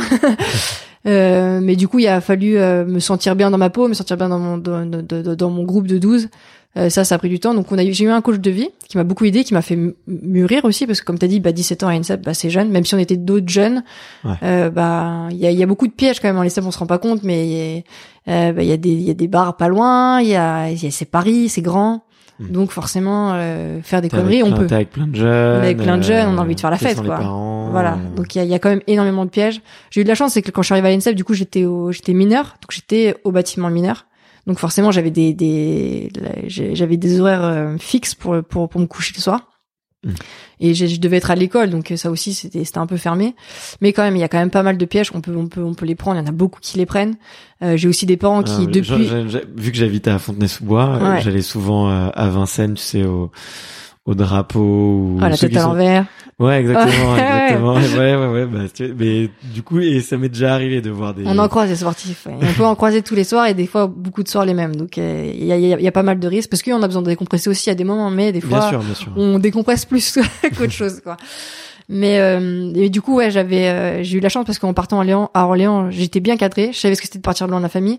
Et comme j'ai dit, tous les week-ends, je rentrais à la maison et mes parents, bah, ils étaient là pour me dire aussi, ça, c'est pas bon, ça, c'est bon, quoi. Hmm. Et j'ai eu la chance d'avoir des parents toujours très présents qui étaient là pour me dire euh, ils, ne voyaient pas forcément tout ce que je faisais. Mais quand, quand je faisais des conneries ils le sentaient quand même en général. J'en ai fait forcément mais euh, mais j'ai eu de la chance d'avoir des gens qui me suivaient qui me soutenaient qui me disaient qui m'ont bien j'ai pas pris trop de conneries euh, et du coup j'ai réussi à rester dans, dans le cadre et à devenir peut-être mature un peu trop vite des fois mais ok. Et tu, tu fais quoi avec un coach de vie? Ça, ça m'intéresse parce que tu vois là je suis moi, je suis typiquement à ce moment-là où je me dis, euh, j'ai fait plein de trucs chouettes dans ma vie, mais j'ai besoin de progresser. Tu vois, je suis arrivé à un espèce de plateau où je me dis, euh, j'ai atteint plein d'objectifs. Je, je sais, j'ai envie d'en, m'en redéfinir des nouveaux, mais je sens que, je sais pas, il me manque, tu vois, une petite euh, étincelle ou un petit coup de pouce. Euh, du coup, je suis en train de regarder justement un peu ce, ce, ce, type de personne, un coach de vie. Et tu, concrètement, tu fais, qu'est-ce que tu fais avec avec avec cette personne et euh, bon, que je, euh, que je dise pas de conneries. Hein. Euh, non, mais après tu peux, enfin je sais pas dire, dire ce que ce que toi t'as appris ou. Euh, bah, ce que moi j'ai appris c'était bah apprendre à, à qui on est en fait. Mmh. Enfin, euh, toi du coup maintenant tu sais ce que t'as parcouru et en fait un peu replacer tout ce qu'on a fait et, et se dire bah voilà moi je suis cette personne là. Euh, ce que t'as envie et qu'est-ce qu'on fait pour en a pour pour avoir je, voilà je, je, je suis Manon Brunet j'ai envie d'être championne d'escrime euh, voilà, à l'époque, ce qui, ce qui m'embêtait, c'est que ben j'avais l'impression de euh, de me faire un peu écraser des fois la tête, euh, des fois qu'on mm. m'aimait pas ou bah, que je prenais trop de place, mais mais en même temps je faisais pas exprès, je m'entraînais fort. Et, du coup bah je prenais de la place à des moments et qui gênaient. Et du coup comment on fait pour bah prendre les virages et se dire bon bah oui c'est comme ça, euh, faut que je de toute façon euh, faut, faut, faut que j'accepte cette chose, faut que je faut que je me fasse entendre et et ça se fera par par par quel levier quoi, par quel mm. levier. Et, euh, et du coup, bah, apprendre à s'affirmer. Il, il m'aidait à me dire, bah voilà, t'es, t'es, peut-être petite, mais, mais le but c'est de devenir grande. Bah voilà, arrête de te dire maintenant petite parce que tu grandis. Hmm. Voilà, t'es plus la petite Manon d'il y a 5 ans, 2017. Maintenant, t'as, t'as 20 ans, t'as fait les Olympiques. Euh, et en fait, au fur et à mesure, il y a plein de choses qui se passent dans un groupe. Il y a plein de choses. J'ai appris à, à, à m'entendre avec d'autres filles, à, à, à me faire euh, entre guillemets pas accepter, mais euh, voilà. En fait, il y a, il y a beaucoup de choses qui ont changé. Euh, avant, j'étais la petite qui venait prendre de la, qui venait prendre des places. Hmm. Et euh, avec les jeux, euh, je, je, je- c'est comme si j'avais j'avais pris plusieurs années d'un coup. Ouais, Comme si même les filles qui avaient mon âge, qui, qui sont rentrées Ah, ok, peut-être un peu plus tard, bah, j'ai- marqué même même des filles de mon équipe, j'ai j'ai marqué une forme de respect Mm. euh, ou une forme de bah maintenant voilà je fais partie de l'équipe et c'est sûr, même si c'est arrivé quand même un peu avant, on a besoin de toi. Finalement, euh, au fur et à mesure des, des résultats que j'ai pu parcourir et, euh, et de la place que je prenais dans l'entraînement qui était due par le coach de vie à me dire bah c'est pas grave, t'as le droit de t'entraîner, t'as t'as t'as le droit de faire faire le chemin que t'as envie de faire. Mm. Euh, et en fait va au bout de ton chemin t'as finalement apprendre à pas avoir les peurs qu'on peut créer à l'entraînement euh, vis-à-vis du- d'un groupe ou quoi de de pas les reproduire sur la piste en fait et ça y Ok. m'aidait un peu là-dedans je sais pas si c'est très clair tout ce que je dis pour si si c'est clair mais- c'est clair mais euh, peut-être euh, mais moi je vois très en tout cas moi je vois très bien. Tu vois typiquement euh, accepter euh, accepter, Accepter ton est, parcours accepter qui qui tu es te poser la question de ok bah c'est quoi tes forces euh, et où est-ce qu'on veut aller ouais. est-ce qu'il y a des choses que tu peux corriger euh, pour- en utilisant tes forces pour euh, pour y aller et puis euh, et puis ce que tu arrives pas tu arrives pas quoi. Et, et fine c'est pas pour autant que t'es que t'es quelqu'un de pas bien ou mauvais Voilà. euh, tu, peux faire des, des grandes voilà choses. apprendre de toutes les choses euh, toutes les choses qu'on a faites et après vu sur le moment présent ce qu'on fait et après et après on voit ce qui se passe quoi ouais ouais faire les choses à fond et après on et après on analyse Ok. Voilà. Et euh, t'as des petits exos, je sais pas, là, que tu peux partager peut-être euh, aux auditeurs ou des petits trucs, euh, je sais pas, il y a des petits exos un peu concrets euh, ou des petites routines que que n'importe qui pourrait réutiliser dans, dans ouais son bah, quotidien. bah, maintenant depuis 2018 je vois un préparateur mental ouais. vraiment spécialisé dans la préparation mentale donc ouais j'ai plein de C'est pas euh, d'ailleurs euh, une, une une femme qui s'appelle Anaëlle Malherbe, je crois. Euh, non elle c'est elle fait partie elle s'entraîne elle fait avec Enzo Ok. Euh, elle l'équipe fait avec- le Fleuret avec deux filles de mon équipe Ok. et euh, moi j'ai j'ai celui des épéistes du coup celui de. Yannick Borel et qui fait avec euh, qui fait aussi quelques sabreurs et sabreuses Ok. euh, et il s'appelle il s'appelle Stéphane Limousin Ok. Et du coup bah là en ce moment j'ai un exercice c'est de- chaque matin quand je me lève je me demande ce que je veux pour moi voilà par exemple ce matin demain matin tu te lèves et tu te dis qu'est-ce que tu as envie pour ta journée? Ok. c'est franchement c'est pas facile Ok. C'est hyper intéressant. Du coup, bah, je lui dis, je lui dit encore hier, je dis, bah, franchement, je sais même pas ce que je veux. Souvent, bah, je, vu que je sais pas, j'essaie de me fixer un objectif sur mon entraînement. Euh, mais c'est, c'est, vraiment pas facile. Et euh, du coup, il m'a donné une autre, des autres astuces. C'est uniquement sur la journée où tu peux dire euh, ce que je veux pour moi, par exemple, euh, c'est la médaille d'or. Ouais, mais c'est trop loin la médaille d'or. Bah oui, ok, je veux la médaille d'or, mais on fait quoi du coup aujourd'hui? Je fais quoi demain? Je fais quoi, Donc c'est aujourd'hui. Ouais, Qu'est-ce que tu Sur le veux- moment, en fait, le travail, le, le préparateur mental, ce qui me dit, euh, c'est arriver à être présent.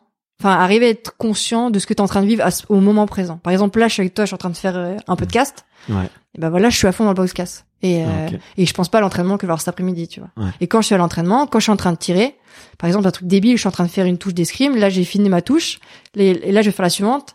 Je vais pas me dire, ah, je vais pas rester sur le passé, sur le passé de ma touche, à me dire, ah, j'ai pris cette touche, ça m'énerve, mettre en garde et là, faire la touche. Parce que là, c'est sûr, je vais rater ma touche. Ou je vais pas me dire, euh, bon, bah, faut pas que je fasse ça parce que peut-être qu'elle va faire ça, ou j'imagine qu'elle va faire ça, ou peut-être dans, peut-être que si je fais ça, je vais perdre. C'est raté. Je sais pas ce qui va se passer, je sais pas ce qu'elle va faire. Donc, arriver à faire ce qui se passe sur le moment présent. Arriver à être focus sur ce qui se passe maintenant. Et ça, c'est super dur. Et du coup, pour apprendre à faire ça, et ben, me dire, bah, qu'est-ce que je vais faire euh, aujourd'hui? Qu'est-ce que je me fais comme objectif? Bon, bah, aujourd'hui, je suis fatigué, j'ai plein d'entraînement. Bon, c'est quoi la stratégie? Parce que je peux pas être à fond. Je peux être à fond, je peux me donner à fond, mais avec ma, mes, mes capacités d'aujourd'hui. Ouais. Le but, c'est d'arriver à se donner à fond dans tout ce que je fais, avec mes capacités que j'ai sur le moment. Mais pour ça, il faut que j'arrive à me dire, bon, bah voilà, là, je suis sur le podcast, là, je suis concentré à raconter ma life, quoi. Mais- non, non, mais attends, mais c'est un super bon exercice parce que effectivement, en plus vous, vous avez besoin d'être doublement focus, je pense, parce que c'est, ça va super vite. Il y a les, les réflexes, il y a votre champ de vision, il est un peu limité ou il est un peu déformé. Euh, et c'est vraiment point après point, quoi. Ça va trop vite. Ça va trop vite. 15, donc euh, c'est- Mais tout va trop vite, finalement. Ouais, tout va trop vite. Tout va trop vite. Mais du coup, se poser la question de se dire, ok, comment est-ce que je peux euh, travailler ce focus euh, au quotidien et C'est du travail de quotidien que je peux faire. Bah, je suis en train de faire la cuisine, je suis concentré sur ma cuisine, quoi. Au lieu de me très, de penser à ce que je vais faire après, quoi. Ou, voilà.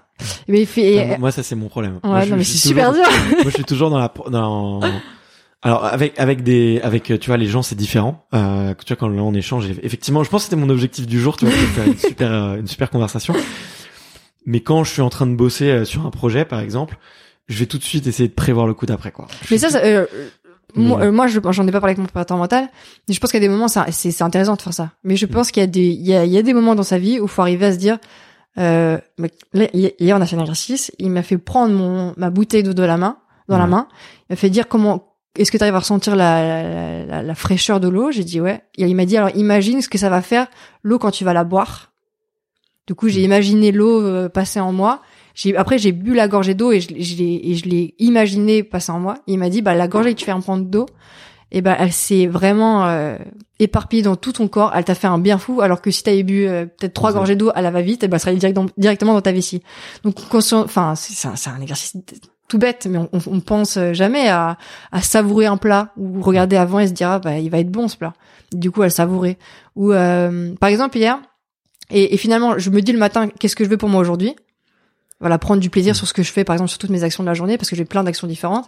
Et le soir de me dire, bon bah vas-y, le check-up, est-ce que j'ai pris du, est-ce que j'ai pris du plaisir? Est-ce que c'était une bonne journée? Et bah ouais, bah bravo quoi. J'ai, j'ai adoré ma journée, je suis fière de moi. Ok, Et arriver à se dire des trucs comme ça, bah en fait, ça, se rend- ça on, on se rend déjà plus heureux quoi. ok.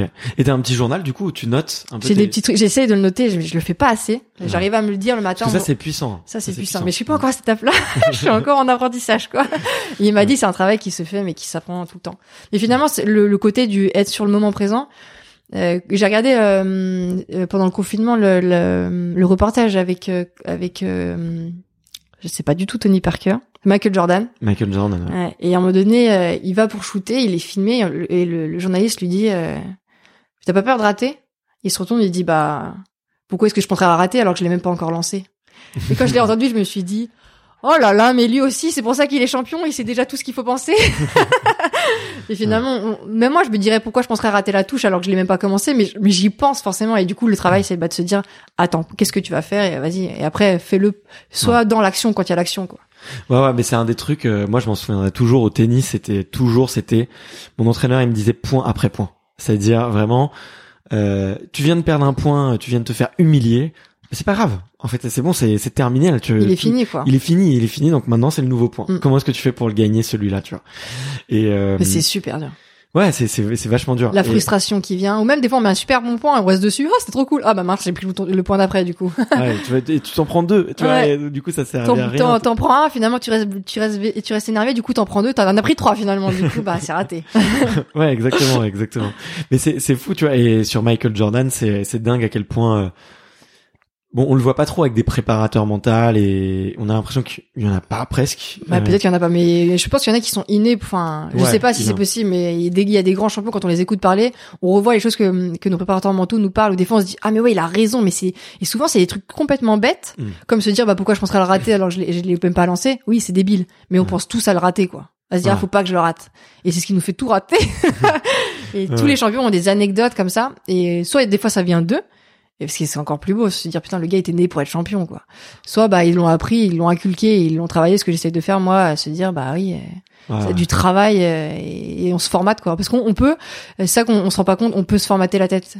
Mm. Et à se dire bah quand on on a que des, des, des, des infos négatives qui rentrent et ben on peut arriver à les stopper à se dire bah, j'ai envie de voir de la pluie j'ai envie de voir une, la, la pluie tomber et me dire que c'est beau bah je peux me le dire quoi. Donc c'est ça qui est, qui est beau avec le cerveau c'est que même si des fois on n'est pas changer, bien on peut on peut changer notre cerveau on peut changer notre notre cerveau euh, la façon dont, dont, dont il réfléchit. On peut le faire devenir positif ou négatif hein mais c'est du travail Ouais, mais euh, ouais, c'est c'est carrément du, du travail. C'est pas, euh, c'est pas, c'est pas inné pour la majeure partie des gens. Et mais tu- ce qui est hyper cool, c'est que comme tu l'as dit, avec des exercices de PNL, avec des exercices de comportement, de respiration, Ouais. de visualisation, tu peux euh, vraiment aller au-delà, au-delà de ça, quoi. C'est Et, ça, c'est tout ça. Et tu peux casser des routines. euh, moi, je, moi, je sais que c'est, j'ai souvent, euh, ça m'arrive souvent, tu vois, dans de, des fois. Tu vois quand je monte une boîte et qu'il y a un truc qui va pas et, et je vais avoir des pensées négatives et je me dis je me dis putain euh, peut-être que dans deux semaines je pourrais pas payer mes employés. Tu vois ça m'est déjà arrivé. Déjà là le compte en banque il est vide. Si dans deux semaines il n'y a pas d'argent euh, c'est mort quoi. je mets 10 personnes dehors. Et ça fait mal tu vois. Ouais. Et, et en fait je me ouais le les trucs dans ces moments là moi je me dis allez on n'y pense plus. La situation est comme ça et, euh, et, je, et je me dis je me répète t'es le meilleur t'es le meilleur tu vas y arriver tu vas y arriver et en fait ça ça franchement ça a un effet ça hein. change de fou ça, ça a un effet alors que je pense que fut un temps si tu ressasses euh, c'est c'est c'est- tout tout ce stress c'est c'est dur quoi Ouais. Je sais que même ma mère l'a l'a fait. Ça, ça s'est pas venu de moi, mais du coup, à ce moment-là, je travaillais un truc plus ou moins similaire. Euh, Quelqu'un lui avait dit, bah, dès que tu vois un truc qui te plaît, appuie sur un bouton. Et elle avait un petit truc, elle devait appuyer. Et du coup, bah en fait, elle finalement, son cerveau s'est habitué à se dire ah ça j'aime bien, ah ça c'est joli, ah il fait beau, je suis contente, ah il y a une jolie fleur, ah je l'aime bien. Et finalement, elle s'est elle s'est formatée. Et là, il y, a- il y a des jours où elle peut voir que des trucs tout le temps trop beaux, magnifiques. Et c'est... Ouais. On lui dit, ouais, bien, ça ouais. Et quand elle dit ça à mon père, elle me dire ah, n'importe quoi. et finalement, faut, faut prendre conscience que le cerveau, on peut le formater, quoi. On peut lui faire faire ce qu'on, ce qu'on veut. Moi, j'ai un copain, il disait beaucoup d'insultes. Et son quelqu'un qui l'a accompagné là-dessus lui a dit bah à chaque fois que maintenant tu vas dire un gros mot, tu- il lui a offert un bracelet et un, un bracelet un peu euh, simple élastique. À chaque fois que tu vas dire un gros mot, tu vas le changer de côté. Et en fait, il s'est mis à conscientiser le nombre Ouais. de fois par jour où il changeait de, coup, il main pour le pour le bracelet et maintenant il en dit plus aucune en fait. C'est fou, que- hein. Ouais, tout, tout peut, tout peut, on peut tout changer. Mais moi, je sais qu'il y a un, un sportif, c'est dans l'âme d'Enzo, un, un fleurettiste qui est, euh, qui, qui est devenu super fort, numéro un mondial. Je sais pas quel âge il a, il doit avoir peut-être 30 ans maintenant, mais ça fait deux ans qu'il est au top. Ouais. Il est numéro un mondial. Et lui, à la base, euh, il faisait pas de résultats. Il avait peut-être cinq ou six tics, mais comme Nadal. Ouais. Il était, il faisait 15 000 trucs, euh, mais entre chaque touche, euh, il avait des trucs. Quand il prenait un point, il avait un autre truc. Et il avait peut-être, euh, il en avait peut-être 5, 6, mais ça le nuisait. Ah. Ça lui, c'est- il devenait, enfin, c'était mauvais pour lui. Et au final, ils nous ont dit, bah, il a, il a réussi à tout enlever. Il, en a deux, trois maintenant. Mm. Mais qui sont, qui Des sont, c'est des, euh, c'est des construits. nouveaux trucs Mm. qui lui font du bien et parce qu'il les a travaillés et il est numéro un mondial, quoi. Ouais. Et euh, donc, c'est pour ça, on peut tout faire. Ouais, ouais. Mais j'avais entendu aussi parler d'un champion de karaté qui était euh, qui était presque niveau international et qui arrivait pas. Et à l'époque, il y avait un grand champion de karaté. Et faudrait que je retrouve le nom, mais et il s'est mis à le copier de A à Z, c'est-à-dire à faire tout exactement comme ce grand champion.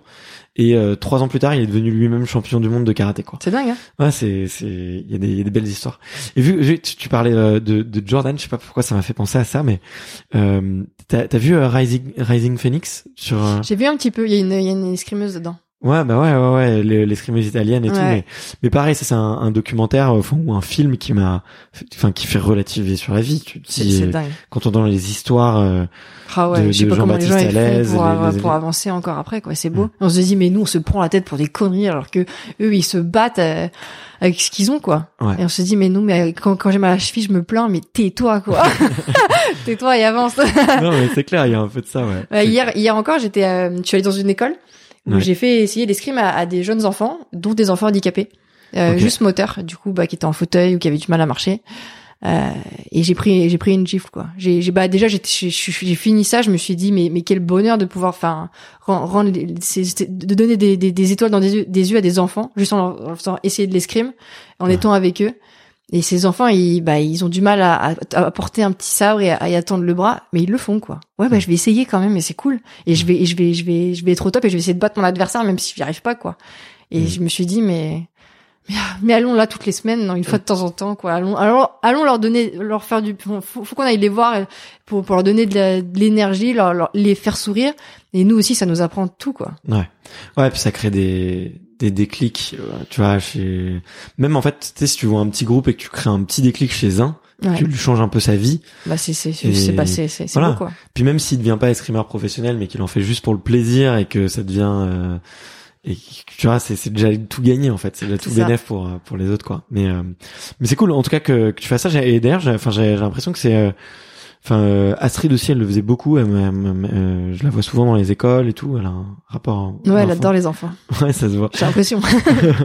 Mais euh, et euh, je je sais pas comment je voulais faire une, une passerelle. euh, là, on a parlé un petit peu de de des difficultés et de ce que tu fais un peu à côté de de, de l'escrime, mais euh, moi je voulais parler un peu de ouais du côté réseaux sociaux parce que je me baladais sur tes réseaux et je me disais ouais c'était tout était assez euh, assez quali, assez assez fun, assez spontané et tout.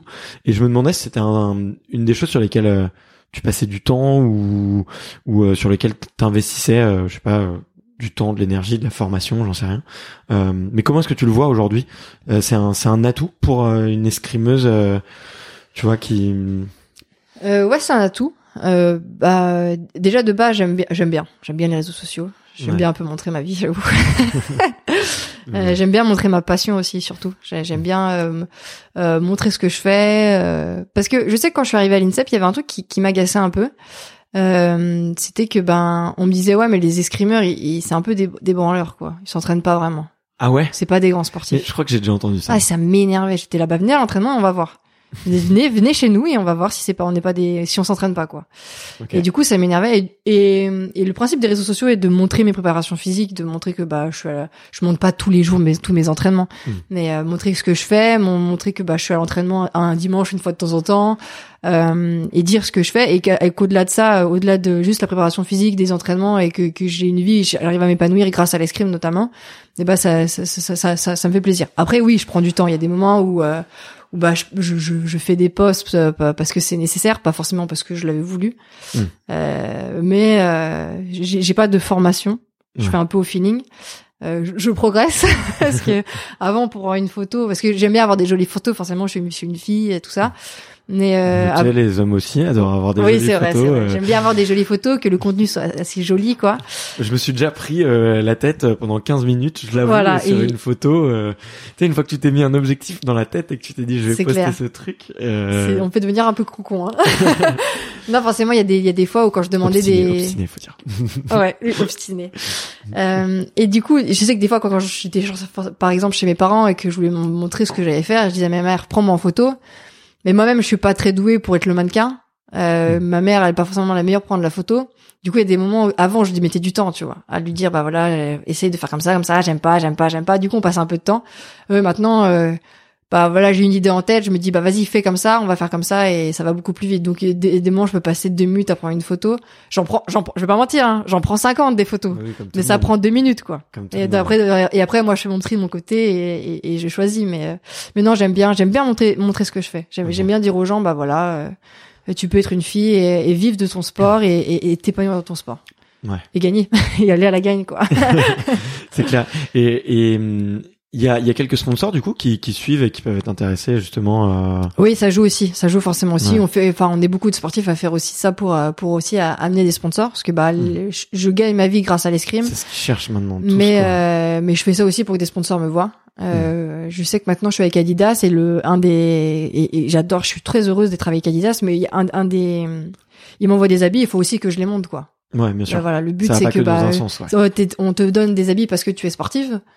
Euh, mais aussi et parce que tu gagnes mais aussi parce que bah t'es t'es euh, je suis pas une influenceuse mais parce que t'as as une petite notoriété quoi Ouais. donc voilà il y a deux trois marques des fois qui, qui me demandent euh, pour pour que pour que je monte leurs produits et qui me les offrent en échange donc euh, Non, mais ils font briller. euh, ils font vraiment. Enfin. Tu fais briller euh, leur marque, quoi. Tu vois, t'associes euh, Voilà. effectivement la gagne, euh, la gagne avec euh, avec une belle marque comme Adidas. Mais euh, effectivement, je les, moi, je les, enfin, je, je les aime de, de plus en plus. Tu vois ce qu'ils font euh, sur leurs différentes strates, réseaux sociaux et, et les athlètes qui suivent. euh, je trouve que c'est de plus en plus cohérent et Voilà, ils sont dans un délire un peu team olympique, donc c'est cool. En Ouais, plus, ouais. on se rend compte de temps en temps, donc ça c'est génial. Ouais, ouais, ils font, ils font pas mal. euh, Ils font, il y a beaucoup, enfin, ils ont beaucoup misé sur le, le communautaire, tu vois, je trouve, et, et c'est, c'est hyper intéressant. Bon bah trop chouette. Euh, j'ai des petites questions de la fin que j'aime bien poser un petit peu. euh, tu peux y répondre un peu du, du tac au tac ou ou creuser un peu si tu veux. Mais euh, et la toute première, c'est, c'est de savoir c'est quoi une, une bonne journée pour toi? Une bonne journée pour moi. Euh, putain, c'est une bonne question. Bah, j'ai envie de te dire la journée d'hier. Euh, Ah Vas-y. la journée d'hier, c'est pas c'est pas une journée que je ferai tous les jours parce qu'elle était euh, épuisante et elle prend beaucoup de temps. Euh, bon, hier j'ai eu le côté associatif du coup qui m'a pris une demi-journée qui était euh, une- enfin qui, qui était une expérience extraordinaire Mm. euh, du côté humain déjà. Et l'après-midi, j'ai dû faire euh, un condensé de tous mes entraînements que j'aurais dû faire le matin et l'après-midi, mais en une après-midi. Et je suis arrivée à 14 heures, j'ai eu prépa mentale, j'ai eu une interview à 15 heures, j'ai eu préparation physique après gainage proprioception, Ouais. euh, qui m'a pris, euh, je pense, 45 minutes. Après, j'ai eu une leçon avec l'entraîneur, ça m'a pris 45 minutes encore. Et après, après j'ai tiré avec un, un adversaire. Et après, j'ai fait un tout petit peu de déplacement et après une séance kiné. Et j'ai fait ça de 14 à 20 heures. Waouh. J'ai pas eu de pause. Mais euh, et j'étais fatiguée en plus dès le matin parce que j'avais dû me lever tôt, j'avais eu une semaine assez chargée et je me suis dit le matin qu'est-ce que je veux? Je, veux réussir à finir cette journée quoi et arriver à à accomplir cette journée. Bon vu que j'ai préparation mentale dans la journée, il a réussi à me blinder euh, sur toute euh, toute l'après-midi et j'ai fini la journée, je me suis dit putain, je me suis super bien entraînée. Ok. Et j'ai eu, j'ai eu, j'ai vécu un truc extraordinaire le matin et l'après-midi, euh, bah, j'ai fait 50 000 trucs, mais les 50 000 trucs, j'étais à fond à chaque fois, quoi. Ok. Et, euh, et je suis arrivée, je, le soir, j'étais, j'étais encore, j'étais- il était encore 20 heures, j'étais là, oh, je suis trop contente! je suis sûre que j'ai passé une journée de ouf. Je suis épuisée, mais je, je suis tellement contente que je, sais pas, je ressens pas encore la fatigue, quoi. on remet ça pas, bon, on remet pas ça demain, demain, on va faire une, une journée normale, mais, Et je suis contente quand je fais une journée où euh, pas forcément une journée où je gagne tout, Hmm. mais une journée où je sens que bah mes entraînements ils sont ils sont de qualité quoi. Et Ouais. je sens que je progresse, et je sens que j'étais à fond dedans. Ok. Bon, après là j'avoue j'ai l'impression qu'une une journée type c'est une journée d'entraînement, mais j'ai- j'aime bien l'entraînement. Ok, bah, mais ça se sent, ça se sent. il faut, il faut de la passion, ouais. Euh, c'est quoi ton, ton meilleur souvenir de d'athlète? J'en ai deux. Euh, j'ai le souvenir où la- la- aux Jeux Olympiques où j'étais euh, où je suis rentrée dans le stade pendant la cérémonie, cérémonie d'ouverture. Ouais. Et là, je me suis dit, waouh, j'ai pris une, une claque. En fait, pendant des heures et des heures, on est, on marche, on attend, on piétine, on attend pour rentrer dans, dans, la- dans le stade pour la cérémonie. Quand je, quand je suis rentrée dans le, dans le stade, je suis devenue euphorique. Mais folle, vraiment. Je, je sautais, je criais de partout. J'étais là. C'est ça, les Jeux Olympiques. et Il y avait, il y avait, il y avait, c'était immense, c'était euh, euh, éblouissant. Il y avait, il y avait du monde, il y avait des lumières, il y avait du feu. C'était. euh, je me suis dit, ça y est, c'est les Jeux, quoi. Et ça, c'était mon moment. C'était un moment fou. J'avais envie de retourner à la cérémonie d'ouverture là, il y en a bientôt là. Et le deuxième, c'était euh, quand on est championne du monde en 2018 avec les filles. Ouais. Euh, c'était pas juste après la Coupe du Monde de foot où on avait regardé nous la Coupe du Monde euh, en Chine avec toute l'équipe de France. On avait fait un espèce de sas euh, dans le hall de l'hôtel à dire on veut regarder la finale. du coup, on était tous les Français, on devait être 70 Français euh, de l'équipe de France à être tous ensemble regroupés. Euh, et quand on a quand on a vu que toute bah, l'équipe de France avait gagné, on s'est dit bah nous aussi on va gagner, on veut ramener la coupe à la maison. En fait, on avait en plus on avait loupé toutes nos épreuves individuelles et quand on a fait l'épreuve par équipe euh, le premier jour, c'était sur deux jours le premier jour, j'ai eu une crise d'angoisse tellement j'étais stressée et que j'étais nulle. Et le lendemain, finalement, on finit par être championne du monde. Notre première fois à toutes les trois, la, la enfin à toutes les quatre, on avait la même équipe depuis depuis quelques années et là on gagne et j'ai pleuré pendant 30 minutes, je crois. J'ai pleuré, j'ai pleuré, j'étais tellement heureuse, tellement épuisée des, des, des deux semaines qu'on avait passées en Chine, trois semaines je crois, des trois semaines qu'on avait passées en Chine. Je me suis dit, je me suis dit ça y est, on l'a quoi. Et ça c'était un moment. euh, En plus euh, la finale, on a pris les Russes, les Russes contre qui on perdait quasiment tout le temps. Et euh, on les a, mais on les a tués quoi. On les a, elles ont, elles ont pas vécu pendant tout le match. C'était un match parfait, une journée difficile en plus. Parce qu'on n'a pas, on n'a pas fait que des matchs parfaits. hein. On a tout gagné, mais c'était une journée avec des galères. Euh, et on s'est accroché du début jusqu'à la fin. Et c'était, enfin, c'était, c'était la journée, une presque une journée parfaite de de, de championnat du monde quoi. Ok. On voit les petites étoiles dans. enfin, Ah, moi, je vois les incroyable. petites étoiles dans tes yeux. En fait, c'était un, un gros moment. Euh, T'as un petit, un petit gris-gris, un petit porte-bonheur pour euh, faire baisser la, la pression ou pour. euh, Non, j'ai pas eu le droit. T'as pas eu le droit? J'ai pas eu le droit. Mon père voulait, euh, mon père avait des des, des gris-gris. Ok. Et il a dit, je veux pas que ma fille en ait. Du coup, dès que j'avais un truc que je refaisais ou que je recommençais ou que je gardais, il, il me l'enlevait. Ok. C'est un truc un peu débile. Les filles ont cru passer un moment que j'en avais. Parce que euh, je, je crois qu'une fois, je suis arrivée à une compétition, j'avais euh, j'avais une nouvelle tenue euh, que j'avais achetée. Euh, et j'ai gagné la compétition. Du coup, elles m'ont dit, ouais, t'as refait pareil. J'ai dit, non, j'aimais juste la tenue. Mais non, j'ai pas de gris-gris, non. J'ai j'ai des routines maintenant d'échauffement, tout ça. Parce que, bah, que je fais avec mon pré- préparateur mental pour occuper mon esprit. Mais j'ai pas Ouais. de gris-gris. Ok. Il y a, hum, il y a des athlètes qui, qui t'inspirent plus que d'autres.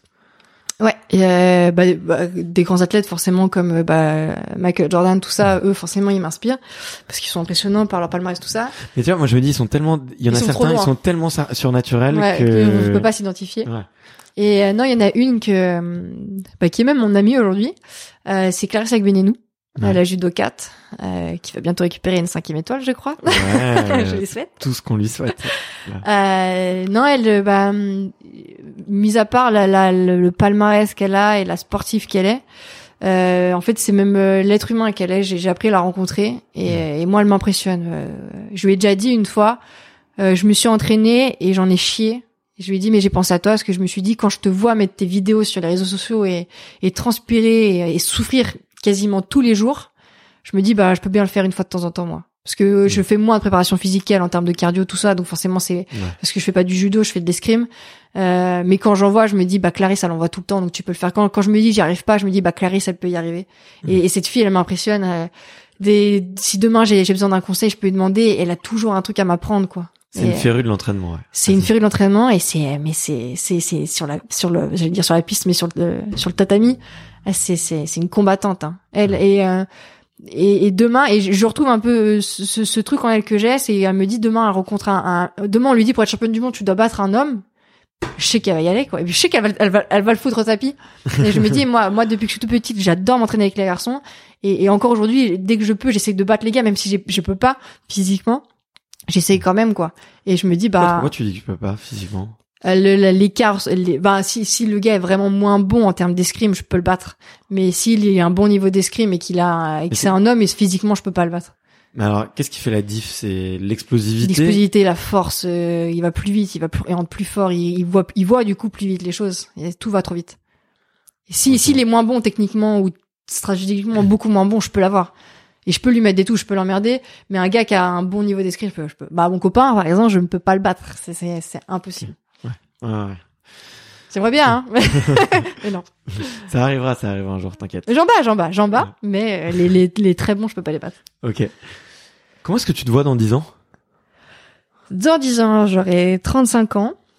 Euh, je me vois, j'espère déjà que je serai championne olympique déjà. Euh. Je me vois avec des petits bébés. Et euh, je sais pas. En fait, dans 10 ans, j'arrive, j'ai du mal à me voir. Je me vois dans dans 5 ans, avoir 30 ans et être encore sur les pistes et m'entraîner euh, en étant une maman et essayer d'avoir une autre médaille olympique. j'espère. Bah, c'est c'est dans- possible, hein c'est Attends, possible. euh, Mélina, elle l'a fait. Mélina, elle l'a fait. euh, Il y a des escrimeuses qui l'ont fait. Et, euh, exactement, et j'ai hein. envie d'être une, nouvelle française qui le qui le plus fera. en plus en plus, euh, tu vois, je pense aussi à Cléopâtre Darleux, gardienne de l'équipe de France de hand. Bien sûr, ouais. Maternité, trois mois après, elle est sur Et le elle parquet. un an après, boum, vice-championne d'Europe. euh, Bah voilà, c'est ça que je veux. Je veux, je veux être aussi.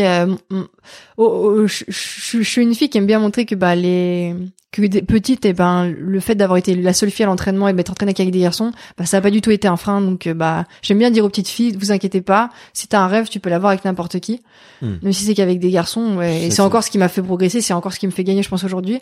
Mais j'ai envie aussi d'être la fille qui euh, fera des bébés, qui reviendra et qui fera encore des médailles quoi. Enfin déjà, Mhm. faut que je fasse les premières, hein.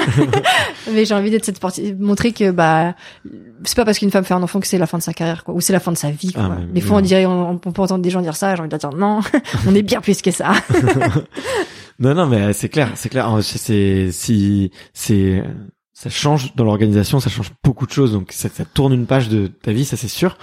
Mais euh, c'est une nouvelle page et il faut Voilà. la réécrire. Et, et voilà, je dis ça, j'en ai deux, donc je, je Voilà. sais peu de quoi je parle, tu vois. Mais et, et je, et je me sens euh, encore plus vivant et ça me donne de, la- de la force, tu vois. Et et il y a pas eu, il y a eu pas longtemps, j'ai eu un peu la, la, la réflexion et c'est, c'est Mélina, qui m'a, qui m'en a parlé et qui et, et j'ai trop ressenti ça. Elle m'a dit. euh, j'avais pas envie que ma fille sente qu'elle était un frein pour ma carrière et du coup j'avais envie de faire encore mieux tu vois Ah, c'est génial. Mais je suis sûre qu'elle a fait encore mieux.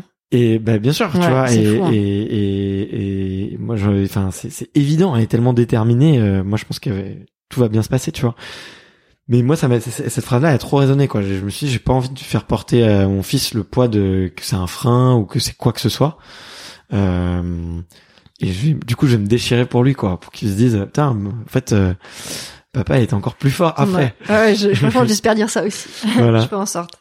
Euh, si tu pouvais euh, te donner euh, un petit conseil à ton toi-même euh, de justement de 15 ans euh, qui va au pôle pour la première fois, qui prend le train euh, de Lyon à Orléans, euh, qu'est-ce que euh, qu'est-ce que la petite Manon elle, elle aurait eu besoin de savoir à ce moment-là?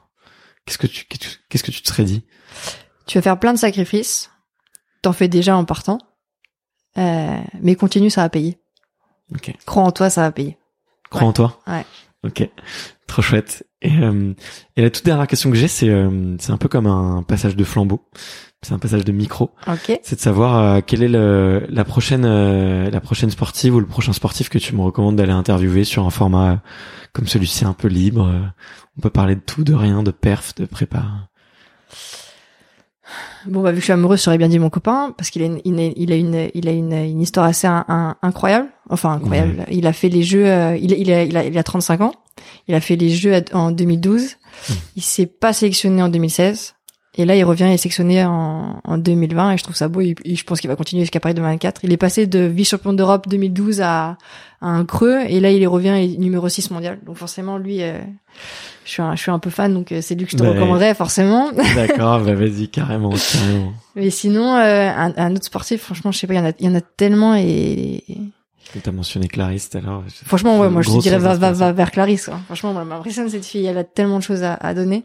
Et même là, tu vois, je sais que bah pour elle, la période est dure et je, je sais que je la vois travailler. en- en- J'ai l'impression plus fort que n'importe qui. Enfin, j'abuse forcément, mais euh, je sais que euh, les jeux, elle voulait les avoir l'année dernière, que là tout est chamboulé et que pour une personne comme elle, bah c'est très très dur. Mm. Euh, plus plus dur que pour moi parce que euh, moi je comptais euh, continuer jusqu'à Paris tranquillement sans faire trop de pauses tout ça. Mais là elle avait d'autres projets et, et, et quoi qu'il arrive, ben l'objectif il est là, et elle va elle va pas le lâcher quoi. Et c'est ça qui est beau quoi. Ouais, ouais, c'est vrai. Et... Bah, écoute, euh, je vais essayer. En plus, j'ai, j'ai, j'ai très bon contact et tout. Ça se fait, ça, ça devait se faire un petit moment, c'est pas fait.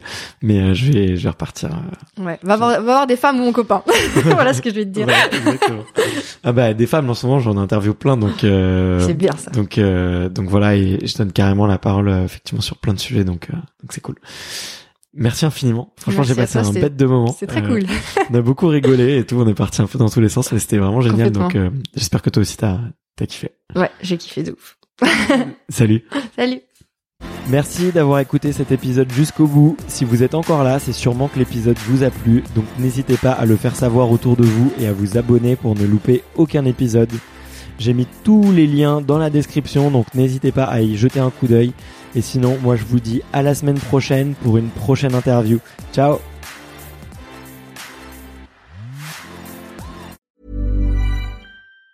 Even on a budget, quality is non-negotiable. That's why Quince is the place to score high-end essentials at 50 to 80% less than similar brands. Get your hands on buttery soft cashmere sweaters from just 60 bucks, Italian leather jackets, and so much more.